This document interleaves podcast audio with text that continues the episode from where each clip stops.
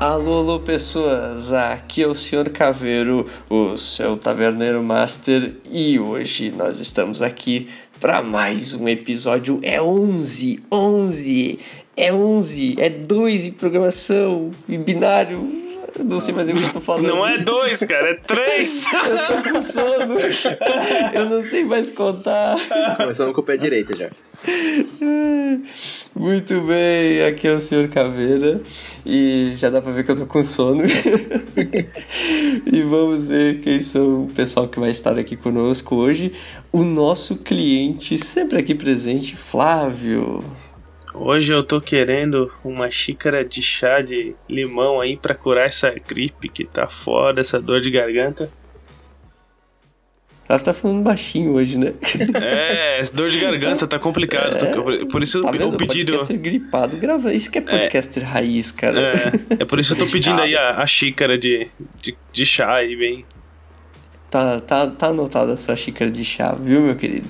E hoje aqui o nosso cliente VIP e estreante também sentado. Ele tá, ele tá sentado naquelas mesinhas assim, sabe? Que só tem uma luzinha em cima e a luzinha apagou. Então a gente vai ali dar umas porradinhas na luzinha pra acender. Fala aí, meu querido. Galera, Gabriel, Bartolomeu aqui. Primeira vez ajudando a galera. Recomendação de tema, vamos ver o que, que sai de bom. Muito bem. E hoje a gente vai falar sobre um tema muitíssimo legal. E então fica aí e acompanha tudo, mas ó, depois da vinheta, hein? Descubra as tretas, do, as novas tretas que o Flávio consegue no podcast, além dos é, taxistas e advogados. Tem muita coisa por vir aí, pessoal. É, quero ver você descobrir todas elas, hein?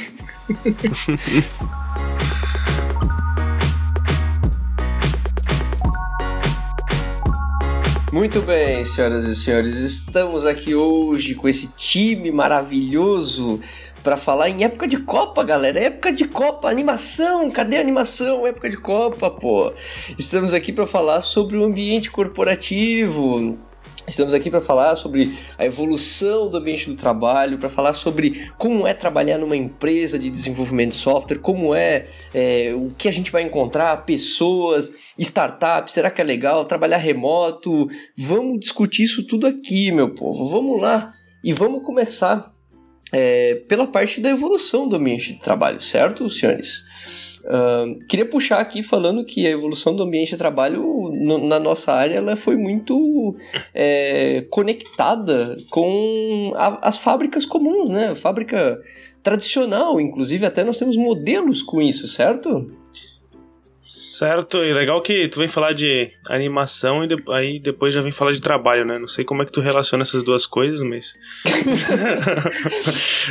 Cara, ultimamente as pessoas andam dizendo que você tem que amar o que você faz, você trabalha com aquilo, você tem que amar aquilo. Estamos nessa, nesse clima de Copa do Mundo, tá, você trabalha com a é. Copa do Mundo do seu lado né? Aí você vê jogo, pá, então estamos aqui nesse clima, cara. Tem que torcer, Pô, pro, de... torcer pro Brasil não ser eliminado até o final, né? Pra gente ganhar a folga do trabalho.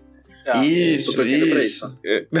isso, é isso aí. E a, a, animação tá igual o Neymar, né, cara? Cai o tempo todo, mas tamo aí. Isso, é isso. é isso, isso aí, é isso mesmo, cara. É isso aí. Eu, eu digo que o pessoal, o pessoal brasileiro é que nem eu programando, tá ligado? Tá lá assim, torcendo o jogo, tá lá. Meu, essa merda, bug, filha da puta, meu, por que, que eu fui escolher essa área maldita? funcionou meu, adoro é, é, programação, faz gol, né? cara. É, eu amo meu, adoro programação. Caralho, eu escolhi assim, isso aqui. Sou muito bom, né, cara? bom, uh, então assim, a gente começa olhando primeiro é, pra galera que trabalha com software, a gente começa primeiro na história é, olhando pra tradicionalismo, né? Algo totalmente tradicional. As empresas de software, elas são é, como uma empresa comum, como uma fábrica qualquer, é. linha de produção, né? Que é aquela galera sentada em filinha sim, sim. e. Produção, galera, vai, vai, vai, vai, vai, sim. vai, todo mundo programando. Aí surgem necessidades que até nem se tinha, por exemplo, é, controle de arquivos. Hoje a gente tem Git, a gente tem um monte de, de recursos, né? Controle, controle de versão e tudo mais, é, liberação. Cara, a gente faz hoje tudo muito automático. Pensa, Pensa, tipo, assim, vamos, vamos, vamos chutar por baixo. Pensa a primeira vez que os caras iam liberar um software desktop. a loucura que não devia ser. Tipo, eu penso na quantidade de disquete. É, Nossa exato. Senhora, a quantidade de disquete. Exato, pô. Então a gente é, vê que a evolução do ambiente de trabalho, né, a, a fábrica como nasceu, é bem complexo, né? Porque, por exemplo, é, eles não tinham modelo para se inspirar. O modelo que tinha para se inspirar era da fábrica comum. E a fábrica comum era linha de produção. Então, se a gente vê, por exemplo, o modelo cascata, olha só, talvez você aprendeu isso na sua faculdade, em algum curso, você já ouviu o modelo cascata. É, e aí hoje a gente tem o modelo iterativo incremental, mas o modelo cascata, por exemplo, é um desses que é totalmente linha de produção. Totalmente baseado em fábrica, sei lá, de qualquer coisa, né, cara? É, de qualquer coisa. Nós Exato. aqui na região tem, tem, tem fábricas de, de tecelagem, roupas e enfim, né, diversas coisas assim. É, e essa parte de, de evolução, né, quando a gente fala assim de ah, o, o ambiente de trabalho tudo foi mudando, porque assim, hoje, é muito fácil a gente falar hoje, por exemplo, hoje, você é, pega e olha lá uma startup com escorregador, cheio de frufruzinho, cafezinho, coisinha legal, pá, show de bola. Mas não era assim, entendeu? Assim, foram séries de fatores que foram, foram crescendo, né? Foram evoluindo até chegar no patamar em que viram que, sei lá, o, o, programador que está ali trabalhando não é um, um, um, simples peão, né, cara? Não é um, um, simples apertador de parafuso, sabe? É um cara que, que, que, que, tem uma parte importante no ciclo de vida do software. Então, acho que essa parte de, de evolução do trabalho, de fábrica do trabalho, de, de fábrica de software, ela está muito atrelada a tudo isso, assim, de uh, modelos, como eram feitas as coisas, como as pessoas elas viam tudo, né? Acho que isso é, é algo bem complicado complicado, não é verdade? Calveira, você comentando sobre isso é uma coisa que até um pouco tempo eu não tinha relacionado, mas como bem notado por você, como bem comentado, se a gente pegar toda a evolução que nós tivemos ali na época na era industrial, linha de uhum. produção, filme tempos modernos ali, a gente vê que era literalmente isso. Um cara vem, bate um parafuso, vai para a próxima linha, o cara vem, bate um prego, vai para a próxima linha. E querendo ou não, demorou para todas as empresas perceberem que essa não era a forma mais adequada de se trabalhar. E a mesma coisa foi com software. Software, querendo ou não, era um produto como qualquer outro. E todo mundo no seu cubículo, no seu computador, teclando o dia inteiro. Preciso digitar CMD 100 vezes hoje, pá, pá, pá, CMD 100 vezes hoje, mil vezes, pá, pá, pá. Uhum, cara, é isso aí. no seu cubículo. E eu acho que a grande sacada, que foi, não sei dizer, infelizmente, quem foi o gênio que teve essa visão, mas tem um livro chamado Marketing 3.0, posso confirmar pra você estar tá colocando como fonte depois. Que Beleza. A frase mais genial desse livro, ele diz que em um determinado momento as empresas pararam de ver os clientes como os meros clientes passaram a ver os clientes como pessoas com necessidades, desejos. E acho que essa foi a grande lance que aconteceu no TI também. Verem que as pessoas Sim, boa, fazem boa. o software, que fazem tudo o que precisamos, não são apenas pessoas que. Mas elas também têm um, uma necessidade, uma carência de um ambiente mais agradável, mais suscetível ao desenvolvimento, sabe? Sim, boa. E, e, eu acho que a tua fala ela, ela, é, ela é bem coerente, porque assim, hoje tudo que você faz, a, sem, sem sacanagem, mas programador hoje, tudo que você está fazendo, a cada, sei lá, uma linha de código que você está escrevendo, você está pensando no seu cliente. O seu cliente é, é, é sempre o foco, né? Tipo, isso aqui vai impactar o meu cliente, isso aqui vai dar problema pro meu cliente. Mas assim, é, eu concordo e é bem isso. Quando o pessoal começou nas fábricas de software com isso, a, pegada era totalmente outra, assim, era, como você falou, linha de produção, é, não se tinha cuidado nem com, com, com, o programador, muito menos com o seu cliente, né, o, o cliente era só, dane-se, né, só alguém que está patrocinando o, o, projeto, e eu acho que isso tudo vem muito de encontro.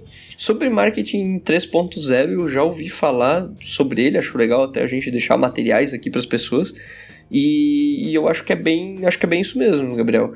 Uh, sim, tem, tem essa, essa pegada, sabe, de, de evolução e de você, é, principalmente, ter outras áreas junto, porque uh, se a gente olhar, um dos pontos que sempre acontecia era que no ambiente da programação você sempre tinha as coisas muito desconexas, sabe? Tipo, o pessoal da programação sempre foi uma ilha cercada de pessoas muito técnicas que ninguém nunca encostava e no assim era sempre tipo um cara é, muito gênio que tava lá é, trancado lá numa sala, tava lá apertando botões, trocando cabo, testando coisas, sabe? Tipo, aquele cara assim bem egocêntrico aquela, Aquela mais. velha piada, né? Chega, esse aqui é o setor de programação, não alimente os animais, eles são selvagens.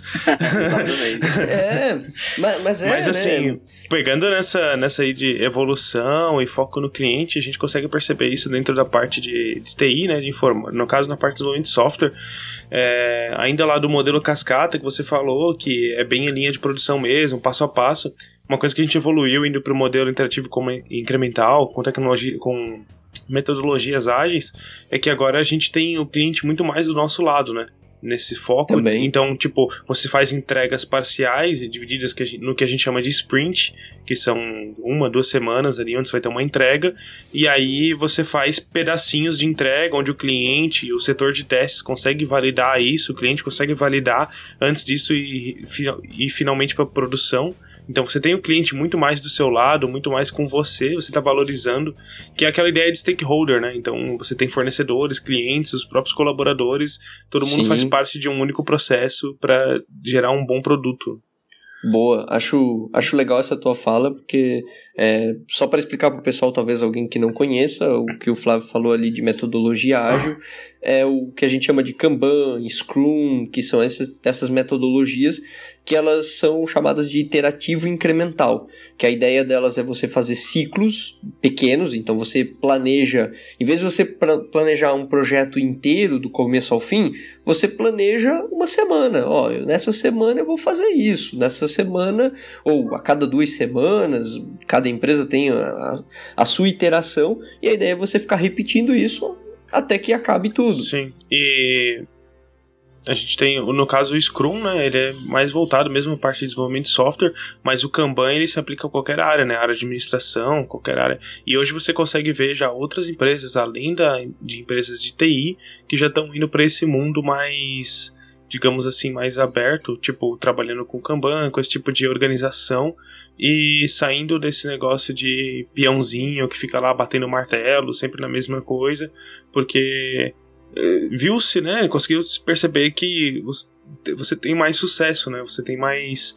É, no caso, o seu resultado é muito melhor quando você tem um cliente mais próximo, onde você, tipo, você consegue atender melhor os requisitos do cliente, porque ele vai estar tá verificando aquilo do que tu entregar um bolo, tipo, todo pronto, todo enfeitado, o cara olhar para aquilo, não, não era isso que eu pedi.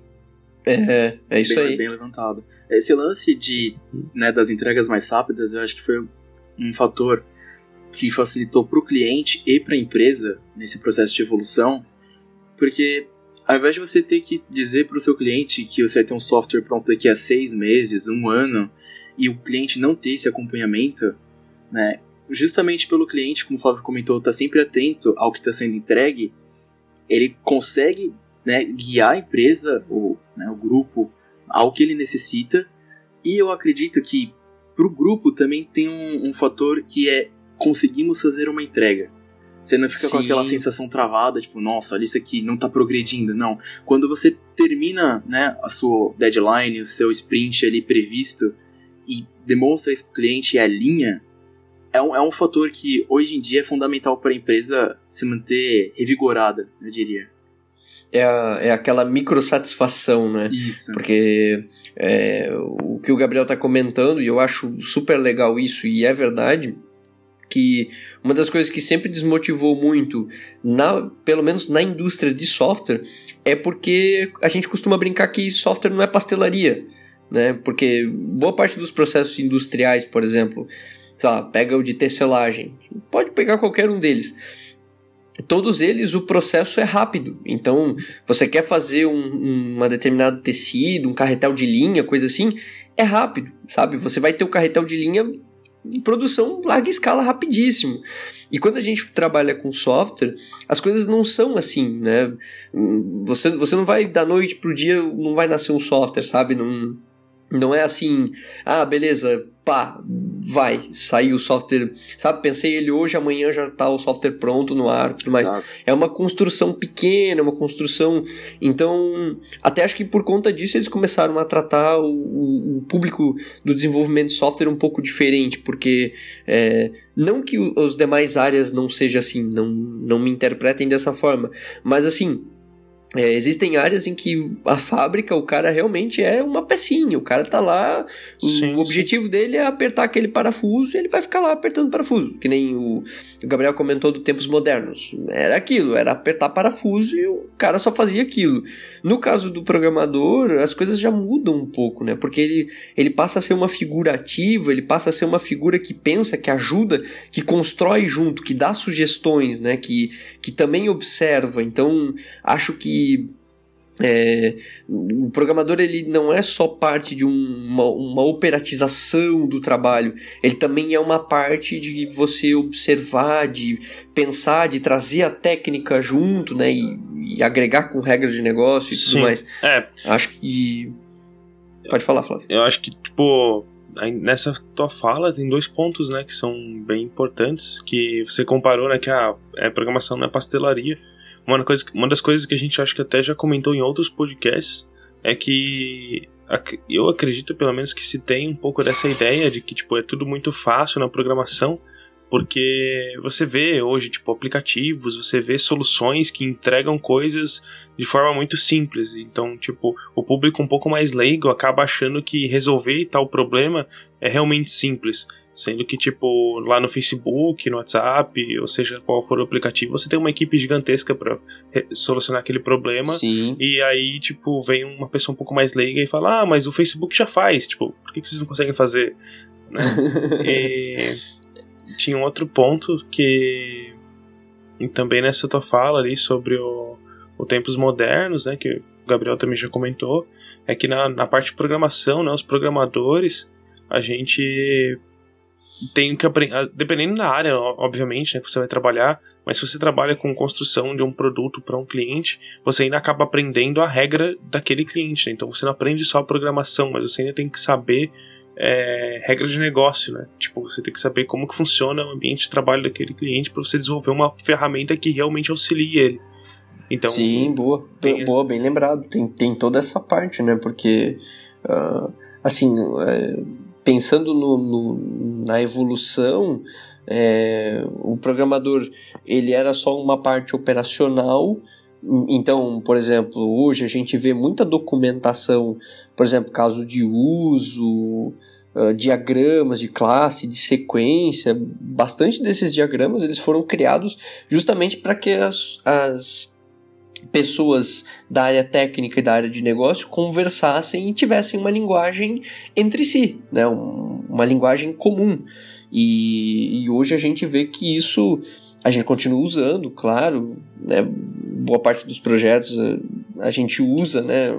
seja uma, uma modelagem de, de caso de uso, seja né, uma simples implementação um pouquinho mais simples, só com descrições, né, só com requisitos funcionais, não funcionais, mas a gente aproveita isso até hoje, né? E, e já são coisas que são bem antigas e que elas acabam é, vindo junto com a evolução. Claro, é, hoje vem a fala, por exemplo, do Flávio, que, que o Flávio comentou. As coisas dão a impressão de serem mais fáceis. Então também há uma tendência das pessoas não fazerem tanto, por exemplo, uma documentação gigante do software, que nem se fazia, né? Justamente para buscar essa velocidade. Então, por que eu vou me preocupar, sei lá, documentando tanto software se eu posso fazer algo mais simples e dar vazão em outras coisas, sabe? Atacar outras frentes também. Acho que isso também é um, um, um ponto de evolução bem importante para o ambiente de trabalho, assim, esse, essa mudança de, de, de, de essa quebra de paradigma de não, nós precisamos analisar o software do começo ao fim, nós precisamos entender o software do começo ao fim, nós precisamos documentar isso aqui do começo ao fim, agora nós precisamos traduzir isso aqui do começo ao fim para os programadores, aí agora sim os nossos programadores vão começar a fazer alguma coisa. Acho que isso é acaba até sendo muito improdutivo, não concordam? Sim, concordo. E inclusive nessa parte da documentação, tem essa parte que você falou que ah, não vai feito tanta documentação porque as coisas são mais fáceis, mas também às vezes a documentação é deixada de lado justamente pelos prazos, né? Então tem que pesar um pouquinho aí na hora de Tipo, às vezes o problema Sim. da documentação não é porque, ah, não tem documentação porque agora é mais fácil. Não, às vezes não tem documentação em coisas que deveriam ter, né? Mas por causa dos prazos. Mas aqui a gente vai entrar num outro viés, né? Que foge um pouquinho do. Sim, claro. E, assim, essa parte de, de evolução é mais para a pessoa ter esse, essa pegada, né? Esse conhecimento de que é, hoje as coisas são mais fáceis, mas nem, nem tudo, nem sempre foi assim. Né? Existe um momento histórico que não era assim, era bem pior e é importante a pessoa também é, saber, né, que isso aconteceu, até mesmo para que a gente em alguns momentos não cometa o, o, o acaso de retroceder, né, do, do retrocesso, que é uma que em alguns locais acaba sendo um ponto até discutível, assim, né? De você vai evoluindo, evoluindo, evoluindo, chega um momento em que as pessoas começam a querer tomar decisões para voltar ao passado. E você fica tipo, tá, mas espera, a gente já não passou por isso? A gente já não superou? Vamos ficar em loop? É, então, acho que essa, acho que essa é também é uma parte importante dessa, dessa parte de evolução.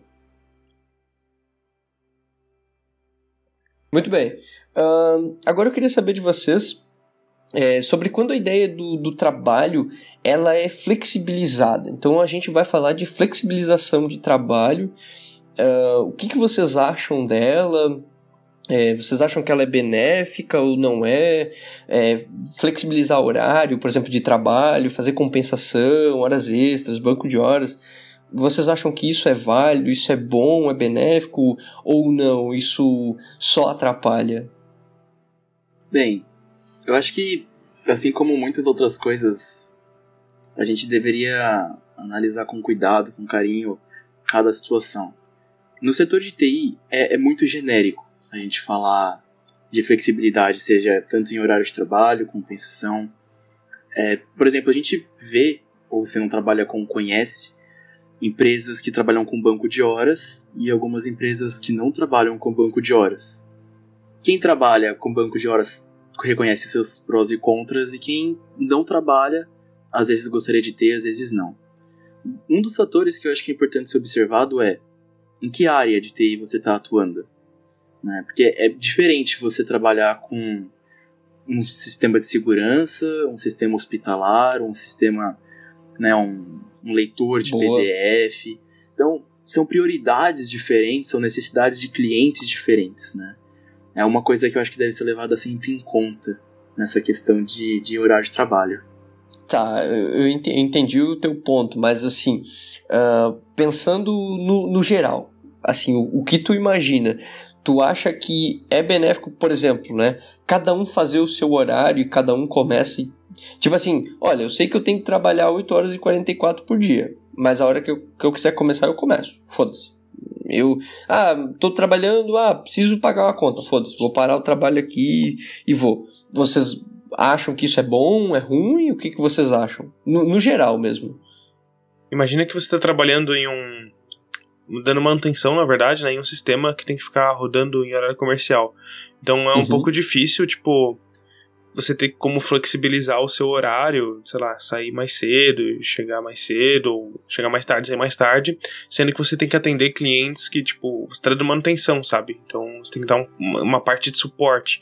Mas se você está trabalhando diretamente com desenvolvimento de produtos, onde você não depende do, do relacionamento com o cliente, eu acho que isso acaba sendo benéfico, sim, porque isso faz parte da, do que a gente estava falando desde o começo, né, da evolução, porque percebeu-se que você permitindo essa flexibilização, você pode permitir também o bem. Claro que existem limites, mas é o bem-estar, né? Você é o bem-estar do seu funcionário. Então, se ele tiver de bem, se ele tiver de bom humor, se ele não tipo, estiver bem resolvido, ele vai ser mais produtivo e ter bem mais foco.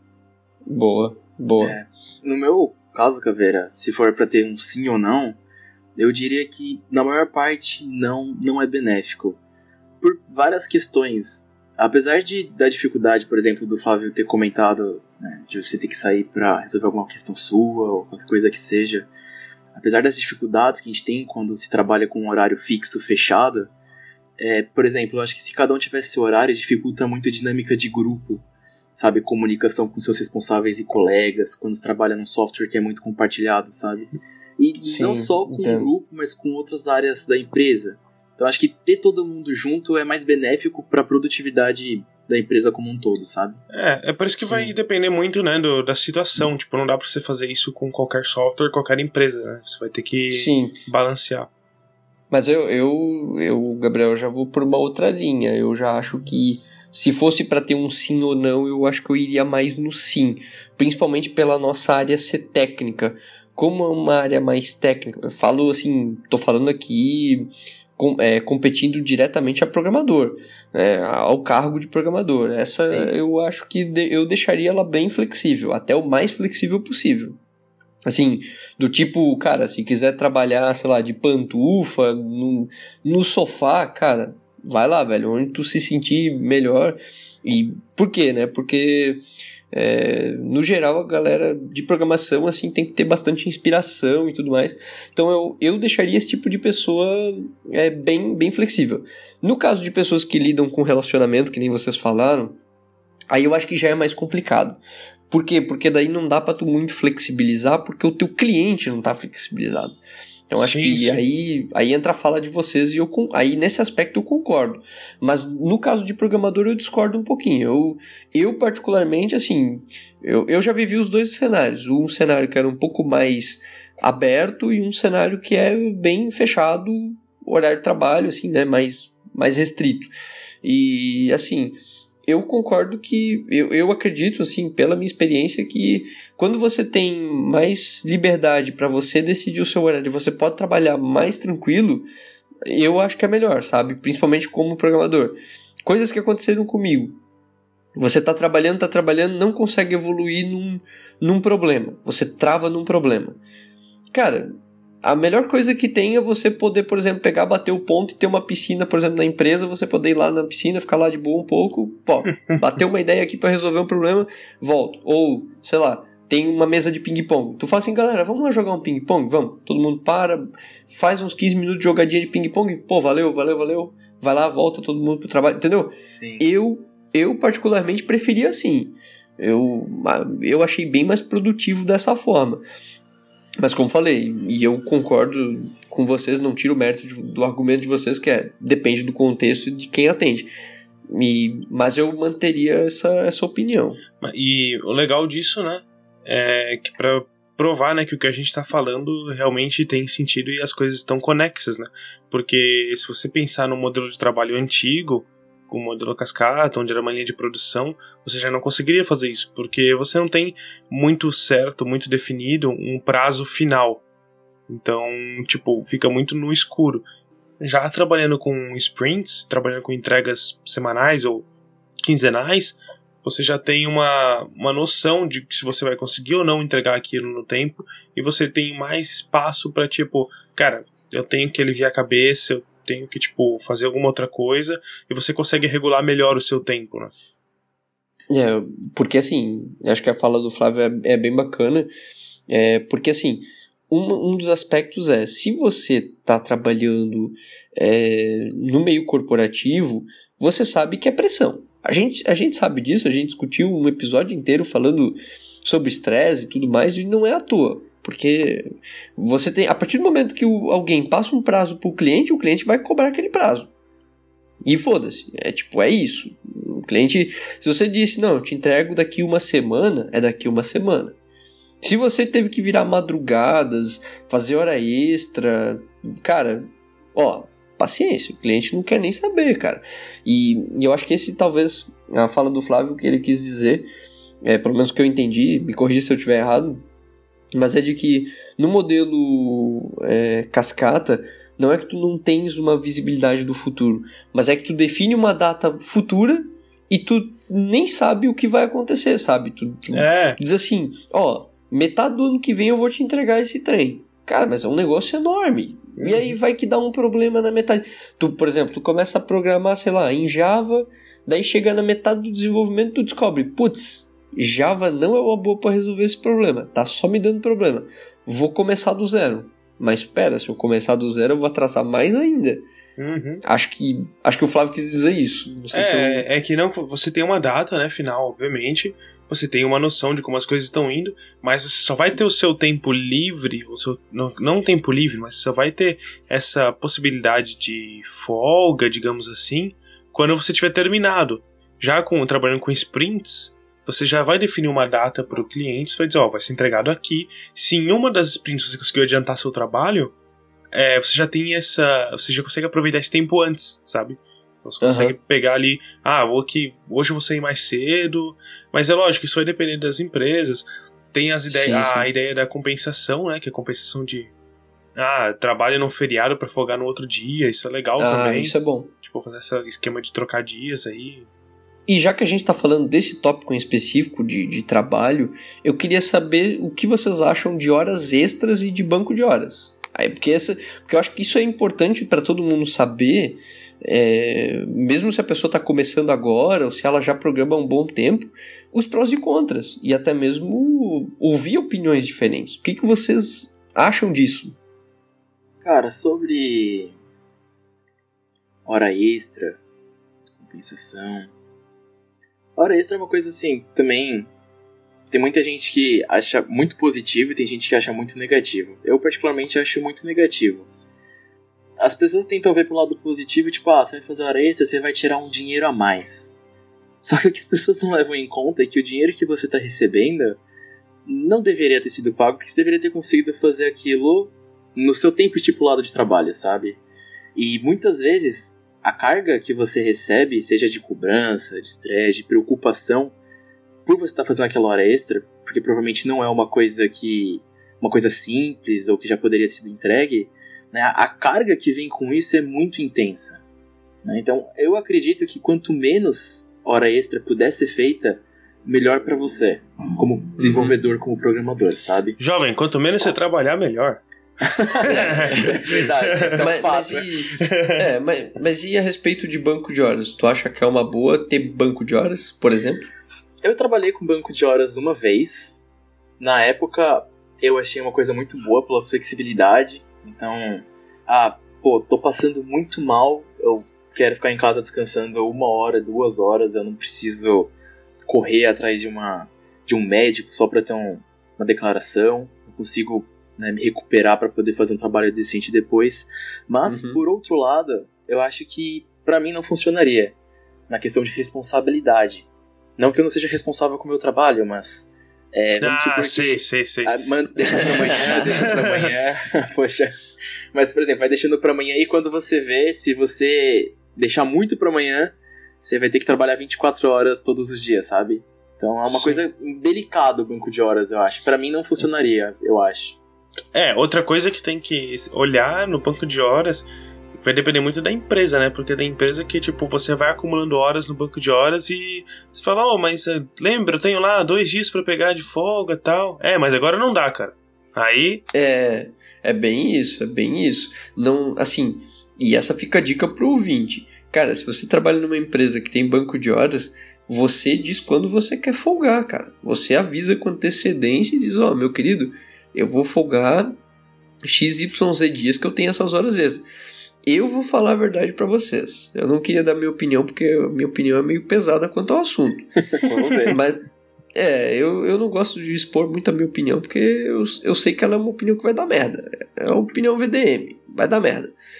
Ah, a minha opinião quanto ao assunto é assim: hora extra pra mim é ridículo. Uma, porque a gente já trabalha uma carga horária maior do que a gente deveria trabalhar, porque tem vários estudos e eu faço questão de deixar eles aqui na descrição, falando que o ser humano trabalha no máximo 6 horas por dia de produtividade é o que você consegue produzir ao máximo. Programador, então, cara, nem se fala, porque a gente, a gente consegue manter o foco no máximo até uma hora. Você consegue trabalhar focado em alguma coisa, no máximo, no máximo. Aí você já começa a se dispersar com outra coisa. Porque não tem, cara. Você não consegue ficar ali focado o tempo todo. Então, não é não é fazendo mais horas no dia, como o Gabriel falou, não é fazendo mais horas no dia, sendo que você deveria ter feito em X tempo, não é fazendo mais que vai dar certo. Então eu acho que, tipo, hora extra não é um negócio. Não, não é bom. Só que assim, pelo menos a hora extra tu vai estar tá recebendo em dinheiro. É. O que eu acho errado do banco de horas é que as coisas não são compensadas. Por quê? Porque é o seguinte, tu vai trabalhar um X tempo a mais? Vai. Só que tu vai usar esse tempo extra, esse tempo que tu fez a mais para descansar? Não, tu não vai. Tu vai usar esse tempo para fazer corre por aí, para resolver problemas alheios, para, enfim, tu, tu vai, tu vai é, pegar a tua agenda e vai botar mais coisa na tua agenda ainda. Sendo que tu pegou, tu trabalhou a mais. Olha, olha a lógica como é retardada. Tu vai trabalhar mais para ganhar hora na empresa. Aí tu vai usar essas horas na empresa, que nem o Gabriel falou ali, quando tu tá mal ou quando tu Sim. tem que fazer alguma coisa. Tipo, tu não vai estar tá usando para um lazer, tu não vai estar tá usando é. para não, não que tu não fosse usar, tu, tu, pode, mas dificilmente tu vai pegar o, esse tempo e vai dizer assim: "Não, pera, essa sexta aqui, não, eu tô com um banco de horas. Vou fazer assim, nessa sexta eu vou ficar em casa aqui com a minha namorada, com meu namorado, com a minha família, com meus amigos, vou dar uma volta, vou relaxar". Você vai fazer isso? Dificilmente você vai fazer isso, cara. Você vai usar esse tempo para quê? Meu, preciso ir no médico, tal, pô. Ah, meu, pô, preciso médico. chegar um pouco atrasado. Ah, preciso fazer tal coisa. Cara, isso, essa parte aí eu acho hum. que é bem ridícula, sabe? É, eu, eu sou totalmente contra hora extra e totalmente contra banco de horas.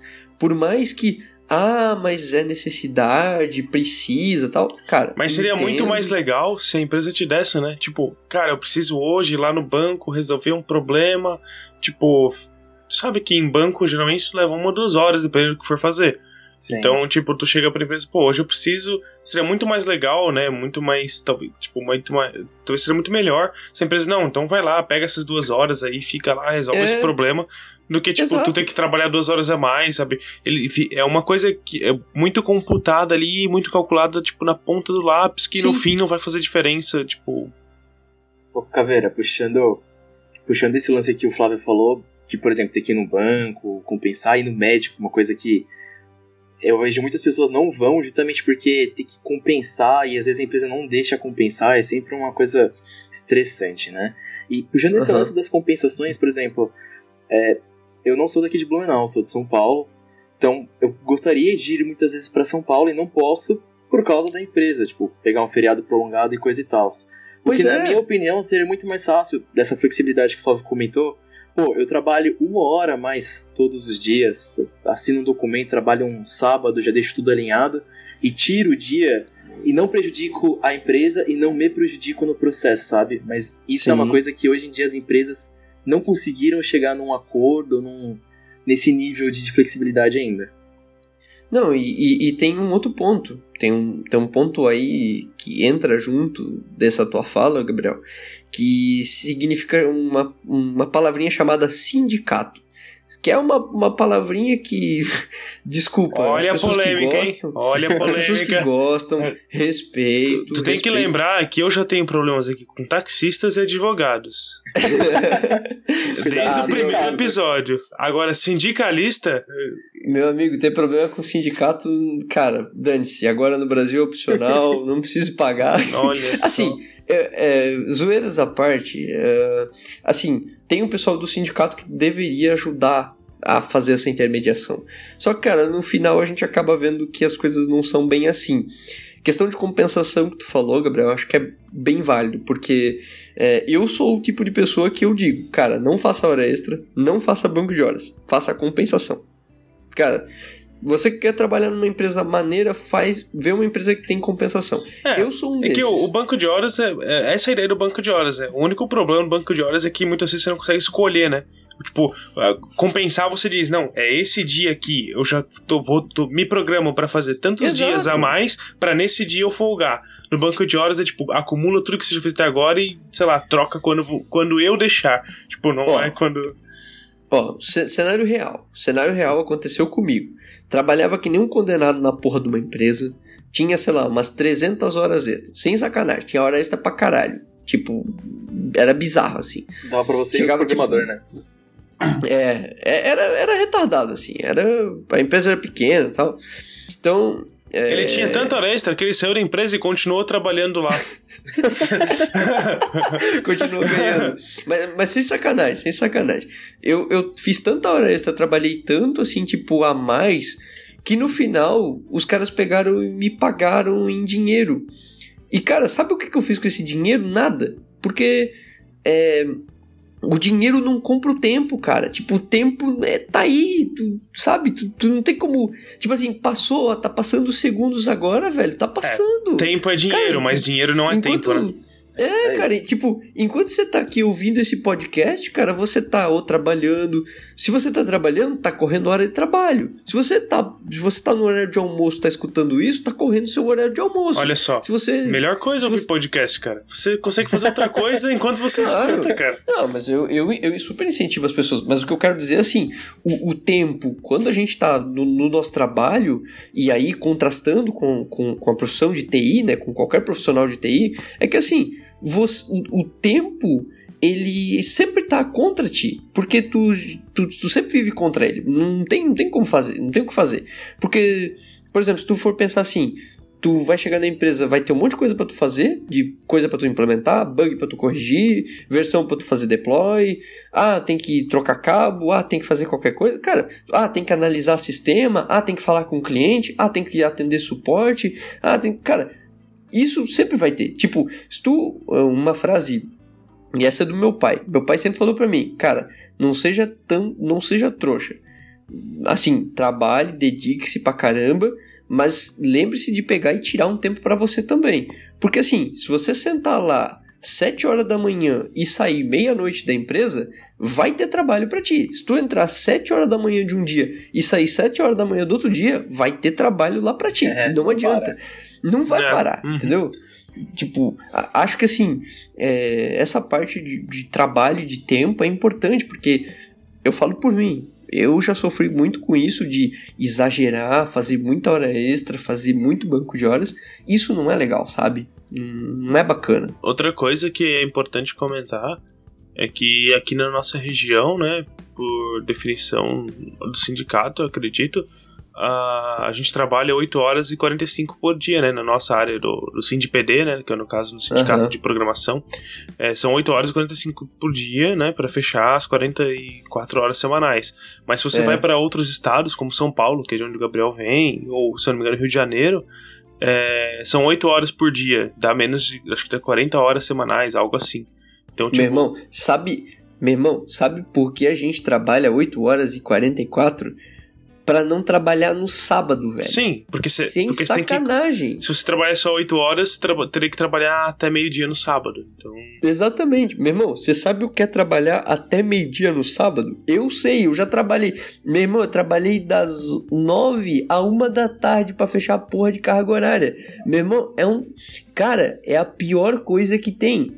A hora Sim. não passa, tu acaba com o teu sábado Pensa você perde seguinte, um dia, né? Literalmente. Você perde um dia, cara. Você perde um dia inteiro. Aí você sacanagem. vem pra uma cidade que nem a nossa, tipo Blumenau, que o centro só abre sábado de manhã. Perdeu, mané, já era. Aí, aí você quer, olha só, olha como, a, como é a parada. Aí você quer ir fazer compra, o que, que você vai fazer? para ir com a sua família fazer compra, acordar de manhã cedo no sábado e se fuder por aí pegando fila de trânsito, é, pagando roupa, pagando estacionamento e tudo mais, você vai fazer o quê? Pegar a porra da sua hora de banco de hora lá e sacrificar ela. É isso que você vai fazer. Mas aí a gente, a gente entra aqui num, num meio que uma espécie de paradoxo, né? Porque o pessoal que tá nas lojas também tá, tá trabalhando, né? Isso é, é sacanagem, né, cara? Cara. aí Cada um com seu problema, uma... né? Cada um com seu já problema. Diria uma... Cara, ah, já diria uma frase aqui: cada cachorro que lamba a sua caceta, meu irmão. cara, você pensa assim: lojista não tem que fazer hora extra, pô. E aí, como é que funciona? É, sim. É, não, não tem o que fazer. Isso é uma puta sacanagem, né? Você sai do trabalho, pô, vou passar na loja rapidinho. Que loja? Tá fechado. Esse é o problema. Isso é, é, é, a minha bronca com o banco, cara. Pô, os caras já trabalham menos, tá ligado? Tipo. Flávio, Flávio, Flávio. Falou em banco e, falou, e não falou aplicativo, já tá fazendo errado. Já tá, desculpa, não, não. já tá errado, cara. É que é a primeira já vez. Volta. Não, cara, a primeira vez você tem que ir no banco configurar o aplicativo. Ah, sim, né? essa. Tipo, eu essa. não. Eu, se o. Cara, eu um, do, é, um dos bancos que eu, que eu usava, né, que era uma cooperativa, todo mundo fala, não, é muito boa essa cooperativa. Não vou fazer propaganda no nome aqui, mas enfim. E, cara, eu simplesmente favor, né? parei né? de usar a cooperativa porque o aplicativo é uma merda. Tipo, beleza. taxa da, da cooperativa é boa, é, juros é mais baixo, mas não, o aplicativo é uma merda, eu não uso mais. Cara, eu não tenho tempo para ficar indo na porra da, da cooperativa e transferir. Não. Tem que ir lá e pedir para autorizar uma conta para eu poder fazer transferência para conta X porque ela não tá autorizada. Não, não, não, não. cara, não. Isso tem que ser automático, cara. E, não, não, não. E, tipo, eu parei de usar a cooperativa por causa disso. Mas enfim, não Meu irmão, eu, meu irmão, a minha parada é assim, eu quero que tenha um botão vermelho dizendo, cuidado, eu vou apertar essa merda e ficar clicando. Olha paga, que o paga, Trump paga, vai falar que o botão é maior, hein? Olha que o Trump, o botão dele é maior. Hein? mas, mas enfim, o, o problema é que esse é uma bronca que eu tenho com o banco, né? Porque, tipo, eles já começam a trabalhar mais tarde, né? Tipo, 9, 10 horas e, e fecha às 4. Mas, cara, isso não faz o menor sentido, né? Porque eles, tipo, estão trabalhando enquanto tá todo mundo trabalhando. Então, tipo... É eles têm que atender o público. Então, cara, então começa a trabalhar 3 horas da tarde, trabalha até as 7 da noite se tu quer fazer isso, cara. Sei lá, Não, tipo. E, cara, e pensa o seguinte: na nossa área é muito comum ter pessoas que trabalham de madrugada. Nós, programadores, a gente adora a madrugada. Eu, por exemplo, era um que se pudesse eu trabalharia de madrugada e dormiria de manhã. Foda-se o mundo. Eu gostaria de viver Bem mais assim, tranquilo, né, cara? Exato. Porque, assim, ó, pensa bem: programar de madrugada é bem melhor, é mais flexível para você é mais de boa, você não vai ter muito movimento. Boa parte das pessoas da sua rede de amigos, rede de contatos vai estar tá dormindo, então ninguém vai ficar te incomodando. Cara, é a melhor hora para programar, cara. Tipo, só que aí entra o que o Flávio falou. Você quer sair, sabe, você começa a trabalhar 10 horas da noite, vai sair 6 horas da manhã, hum, supondo, né? Começa numa jornada dessa de trabalho. Tu vai sair 6 horas da manhã. Meu irmão, tu vai ficar acordado das 6 horas da manhã até as 9, 11, sei lá, whatever de hora que abre a porra do banco. Você vai ficar acordado até lá. Pau no cu, velho. Você vai mandar todo mundo se foder, velho. Você vai ficar acordado porra. até as 8 pra ir no mercado, tá de sacanagem? É. Exato, cara. Exato. É, é bizarro isso. Muito bem, senhores. E agora a gente poderia falar um pouquinho sobre as pessoas que trabalham com a gente, porque a gente falou de flexibilização de trabalho e tudo mais, mas a gente precisa falar das pessoas que trabalham com a gente, porque elas fazem toda a diferença pro clima da empresa. Porque assim, acho que até o Flávio sempre comenta essa comigo. Eu não sei se é Flávio, desculpa se não for tu, Flávio. Mas tem alguém que sempre fala para mim que assim, quem faz a empresa são as pessoas. Nunca falei isso na minha vida. Nunca nem vi, cara. tá chateado. Não, pô, foi mal, foi mal. Não, é, é, que eu tenho uma, tenho uma pessoa que ela me falou isso e eu comecei a pensar diferente. Não, faz, assim, faz sentido. Agora eu tô concordando é, também, mas não, não fui eu, por, não. Porque assim, o, o a, a, empresa, ela é só o espaço. Ela é só o espaço físico, a marca ali, a logomarca dela e beleza. Mas quem faz a empresa é as pessoas. O que eu quero dizer com isso é se você tem um. Nada adianta você ter um clima legal, um ambiente flexibilizado, como muita empresa prega por aí. E é mentira, vou falar pra você, baixinho. É mentira. É, aquela, aquela é empresa mentira. que coloca um escorregador. Mentira. Ó, sem criticar as empresas que têm escorregador, né? Mas empresa que coloca um escorregador para dizer, nossa, agora a gente é uma empresa cool, a gente tem um escorregador. Sim, para você fazer hora extra e ficar escorregando naquele escorregador, seu animal. É uma isca, tome cuidado. Então, um, cara, esse lance das empresas, meu irmão, delas botarem escorregador e dizer assim, ai senhor, desculpa, a programador pleno aqui ganha só mil reais. Ah, pau no seu cu, velho. Mas a gente tem esse super escorregador de três andares. Meu irmão, meu irmão, caguei pra essa porra de escorregador. Meu irmão, se eu quiser descer no escorregador, eu pago lá no shopping e desço lá, velho. Eu quero é ganhar um salário decente, meu irmão. Eu quero ser valorizado. Tipo, como o Flávio falou, eu não estou falando de empresa nenhuma, não estou julgando ninguém. Ah, para mim, quer botar escorregador, quer pagar de empresa cool, pode pagar de empresa cool. Eu trabalho numa empresa que é tradicional e foda-se. Eles olham para você e dizem: Ó, eles pegam o dedo do meio e esfregam na sua cara, não tem? Tem um gifzinho assim, do, esfregando o dedo do meio na cara da pessoa, assim, falando: Ó, aqui é empresa tradicional. Pau no seu cu, meu jovem. Não quer? Sai fora. Cara, eu não me importo que a empresa seja tradicional e ela siga isso, sabe? Mas desde que ela deixe isso claro. Por quê? Porque daí as pessoas que vão estar tá lá, ela já, já tá sabendo, sabe? Ela é que nem é que nem você vai jogar um jogo e você a, a pessoa diz: "Não, vamos lá, o jogo é super divertido, tem isso, tem isso, tem aquilo". Aí chega lá na hora de jogar: "Oh, mas você não disse que tinha tal coisa?" É, pois é, que tem tal coisa, mas você precisa ser o macacão da bola azul para conseguir ela.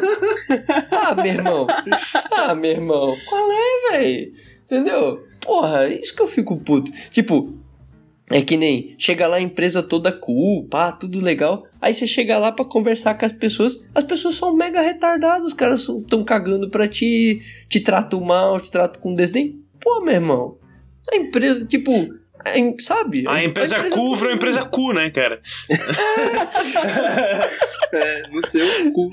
É, cara. Meu, esse podcast tá cheio de palavrões, cara. Tá, vendo? tá complicado. Vai chover pi pra lá e pra cá hoje. mas é sério, cara. Pô, eu acho isso bizarro, cara.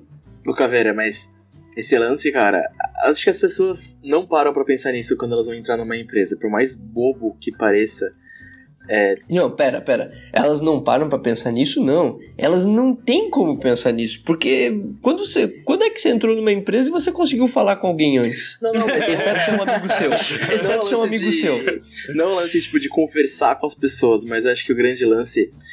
Talvez seja assim, não que isso precise ser uma paranoia de ninguém, uma, uma loucura. Mas eu acho que as, as, pessoas, quando elas vão ser contratadas, vão fazer uma entrevista, estão atrás de um emprego, né, vão até a empresa levar seus currículos, se é que as pessoas fazem isso hoje em dia, é, eu acho que elas não se preocupam em ver como é o ambiente. Eu acho que é o lance que você falou, por exemplo, de uma empresa mais tradicional, não é porque é uma empresa tradicional que ela é tapada, sabe? Não é porque, pegando o lance também da empresa cool, não é porque uhum. uma empresa é cool com tobogã, com máquina de lanche, sei lá o que, que ela vai ser uma empresa né, light, leve. O lance, acho que das pessoas que trabalham contigo são tão importantes quanto o ambiente que você trabalha. Né? Com você tem um cara positivo, mesmo que o cara tenha dias ruins como qualquer outro ser humano, amém, né? Mesmo que o cara ali do seu lado esteja um dia ruim, mas tem um cara que normalmente é positivo, tá te incentivando, é parceiro, te motiva tanto, te ajuda muito na produtividade em você querer resolver as coisas e ir atrás e tá disposto a ajudar os outros, sabe? É uma coisa que, porra, tira o tobogã, coloca um cara decente do meu lado que é. eu vou render muito mais, sabe? É, acho que eu trabalho em equipe, né? E tipo, é, acho que isso vem muito da alta gerência das empresas, né? Diretoria e alta gerência. Tipo, é muito reflexo, sabe? Eu ia é, falar isso. Eu tenho experiência, tipo, de ter um gerente, né? Que é um cara que é muito próximo da, da equipe, saca? Tipo, é um, eu pelo menos admiro. Flávio, o teu gerente escuta o nosso podcast? Porque senão eu ia dizer que tava direto, pessoal. Assim, oh, né? eu não tinha Aquele pensado aumento. por esse lado. Mas agora eu vou enviar o episódio pra ele. olha aí, olha, olha só. Olha Não, mas bem. tem episódios que eu já reclamei da empresa também, então deixa embaixo. Mas enfim. é, mas enfim, é, é, são pessoas, sabe? Tipo, já trabalhei com outros gerentes também, mas. Né? É, tipo, um deles, né, que eu trabalhei, eu admiro porque, tipo, ele tem esse. esse não um dom, né? Mas tem essa tipo, experiência, assim, para que ele passa pro pessoal de ser muito mais equipe. Ele é um líder mesmo, sabe? Ele tá com a galera ali, não é aquele cara que, tipo, tá mandando tu fazer e não sabe nem teu nome, tipo, saca? Então, esse tipo de gerente que não sabe nem teu nome é o tipo de cara sim, que sim. vai gerar um pouco de ódio, assim, um pouco de. Ele vai ser um pouco odiado pelos funcionários e o pessoal não vai querer, tipo, ter ele por perto e vai ser aquela galera desanimada, né? Já quando você tem um gerente que é mais líder, que tá ali junto, puxando o time, você vai, tipo, então é, essa parte das pessoas também é um pouco de reflexo, né? E é aquela história, né, cara? Tipo, não adianta você pegar um cara muito bom e botar no mundo, tipo, pegar uma laranja nova e botar no meio de laranja podre que então, às vezes, às vezes você tem que, tipo, trocar mais de um, sabe? Trocar uns é, 3, 4 é, pra, é bem, é bem pra ter um efeito positivo. É. É, eu, eu costumo dizer que as pessoas que trabalham contigo, elas têm um efeito dominó. Efeito dominó, ela é mais ou menos assim. Se uma pessoa for ruim, ela vai bater, vai cair, vai derrubar outra pessoa, que vai derrubar outra pessoa, que vai derrubar outra pessoa, que vai derrubando. Aí vai depender, né? É, é, se aquela pessoa é ruim, ela, ela bate e a outra pessoa é fraca, aí ela vai conseguir causar esse efeito. Mas se você bater em alguém que tenha a opinião forte, ou tipo, não, não quer aquilo, que é uma pessoa que quer a coisa para cima, ela vai bater e vai cair sozinha, é. sabe? E todo mundo vai ficar tipo, esse cara tá exagerando, é. sabe? É o único Sim. cara que não tá na equipe. E, e assim, eu vou, eu vou dar uma dica para você. Uma dicasinha básica para você aí de casa. Meu amigo, se você quer ser uma pessoa legal e você quer ter pessoas boas ao teu redor, um passozinho bem básico. Um, não discuta assuntos polêmicos. Não fala de política, não fala de religião, não, não discute esse tipo de tema. Não falem de taxistas, não, advogados, favor, nem sindicalistas. Isso, mantenha-os longe daqui, por favor. A quilômetros, milhas, dezenas de milhares, centenas de bilhões de quilômetros daqui, por favor. E outro aspecto, uh, se você quer ter um ambiente legal com pessoas legais, seja você uma pessoa legal. Assim, quando eu falo para você ser uma pessoa legal, você não precisa ser aquele cara super Oi, gente, tudo bem com vocês? Vamos trabalhar? Quem quer programar hoje? Uhul! Ah, compilou, estou muito feliz. Que, isso? É, amiguinho. Hum. Cadê Cara, o caveira? Não, que que você não precisa ser assim. Sabe, o cara por um unicórnio. Precisa, você não precisa ser animador de torcida de ninguém. Mas assim. É outra profissão. Não, não, você tem que ser programador mesmo. Animador de torcida é outra coisa. Não, pô, eu tô falando assim de. Você, você não precisa. Você não precisa ser o palhação da galera, você não precisa ser o amigão da galera, você não. Sabe, você não precisa querer pagar de descolado, querer pagar de amigão do chefe. Cara, caguei ser amigo do chefe ou não, cara. Uma coisa. Sabe? Cara, é. Uma coisa que que eu, tipo, levo muito em consideração, puxando isso que tu tá falando, do, das pessoas como, tipo, ser uma pessoa que agrada as outras, que é uma coisa que eu considero muito, uma qualidade que eu considero muito é a humildade, cara. Você, tipo, miseravelmente. É... Ué... Ué... Não, eu acho que assim, você tem que ser humilde mas, e, tipo, tem que saber reconhecer quando você erra, saber reconhecer quando você acerta, saber reconhecer os outros e não ficar se pagando de bonzão. Verdade, verdade. Tipo, isso é importante. Isso é importante. E, e, assim, acho que a tua fala é, é, bem importante, eu complemento ela do sentido assim, quando o Flávio fala de se pagar de bonzão, é, diferencio do tipo, alguém chega e fala assim, fulano, você conhece tal coisa? Por exemplo, ah, fulano, você manja de Java? Você programa Java já há um tempo, conhece algumas coisas? Você chega e diz, conheço alguma coisa, posso ajudar. Outra coisa é, você tem uma ideia do que é Java, você vagarosamente um dia já fez um Hello World lá pra, em Java, e a pessoa chega e fala assim: E aí, Fulano, você manda de Java? Manjo pra caralho, pode mandar, manda aqui, eu sou bom. Não, porque você tá perdendo confiança nas pessoas. Assim. É. Mas não só isso, tá? Às vezes tem pessoas que até entendem. Tipo, ah, você entende de Java? O cara, tu sabe que o cara entende, o cara sabe que ele entende, mas uhum. ele é boçal com você. Tipo, ele não te ajuda ou ele ajuda de uma forma tosca e é irônico com você. Tipo, ele, ele, zoando, ele fala sabe? como se você isso. tivesse que saber também, né? Então ele, ele... É, ou te chama de burro por tabela. Exato, exatamente. Eu acho isso. Eu, cara, eu fico tão puto com isso, cara. Eu fico putíssimo com isso, cara. É, é, é o pior tipo de pessoa para lidar no trabalho, acho que a gente podia fazer até um episódio só sobre as, os perfis de, de, de, programadores, assim. Se as pessoas acharem conveniente, acho que a gente pode fazer até um episódio. Mas assim, de, de pessoas para trabalhar contigo é assim, cara, se a empresa é boa, se o clima da empresa é legal, procura estar tá com pessoas bacanas, sabe? E pessoas bacanas não é aquele cara que chega dando tapinha nas costas, né? E cumprimentozinho pra lá, cumprimentozinho pra cá. E, ah, é, vem cá, chupa a bola aqui. Ah, vem cá, chupa a bola aqui. Chupa a, chupa a bola é uma expressão amigo, que a gente tem aqui pro cara que fica pagando sapo, o cara que fica é, é bajulando, né? Bajulando é o termo. É assim. Na verdade, é só o Léo que usa essa expressão, tá, gente? Só o Caveira. Eu não uso isso. Sério? Meu? E eu acredito que. Não. Sério, sério. Meu, eu, eu conheço super essa expressão de, de, de pagando bola. Nossa, é. é fez muito, oh fez muito Pagando bola, pagando sapo. É sério, é sério. Eu, é, é, isso... eu não quero saber. É. Eu, é, é. Deixou no ar, pediu pra cortar, né, cara?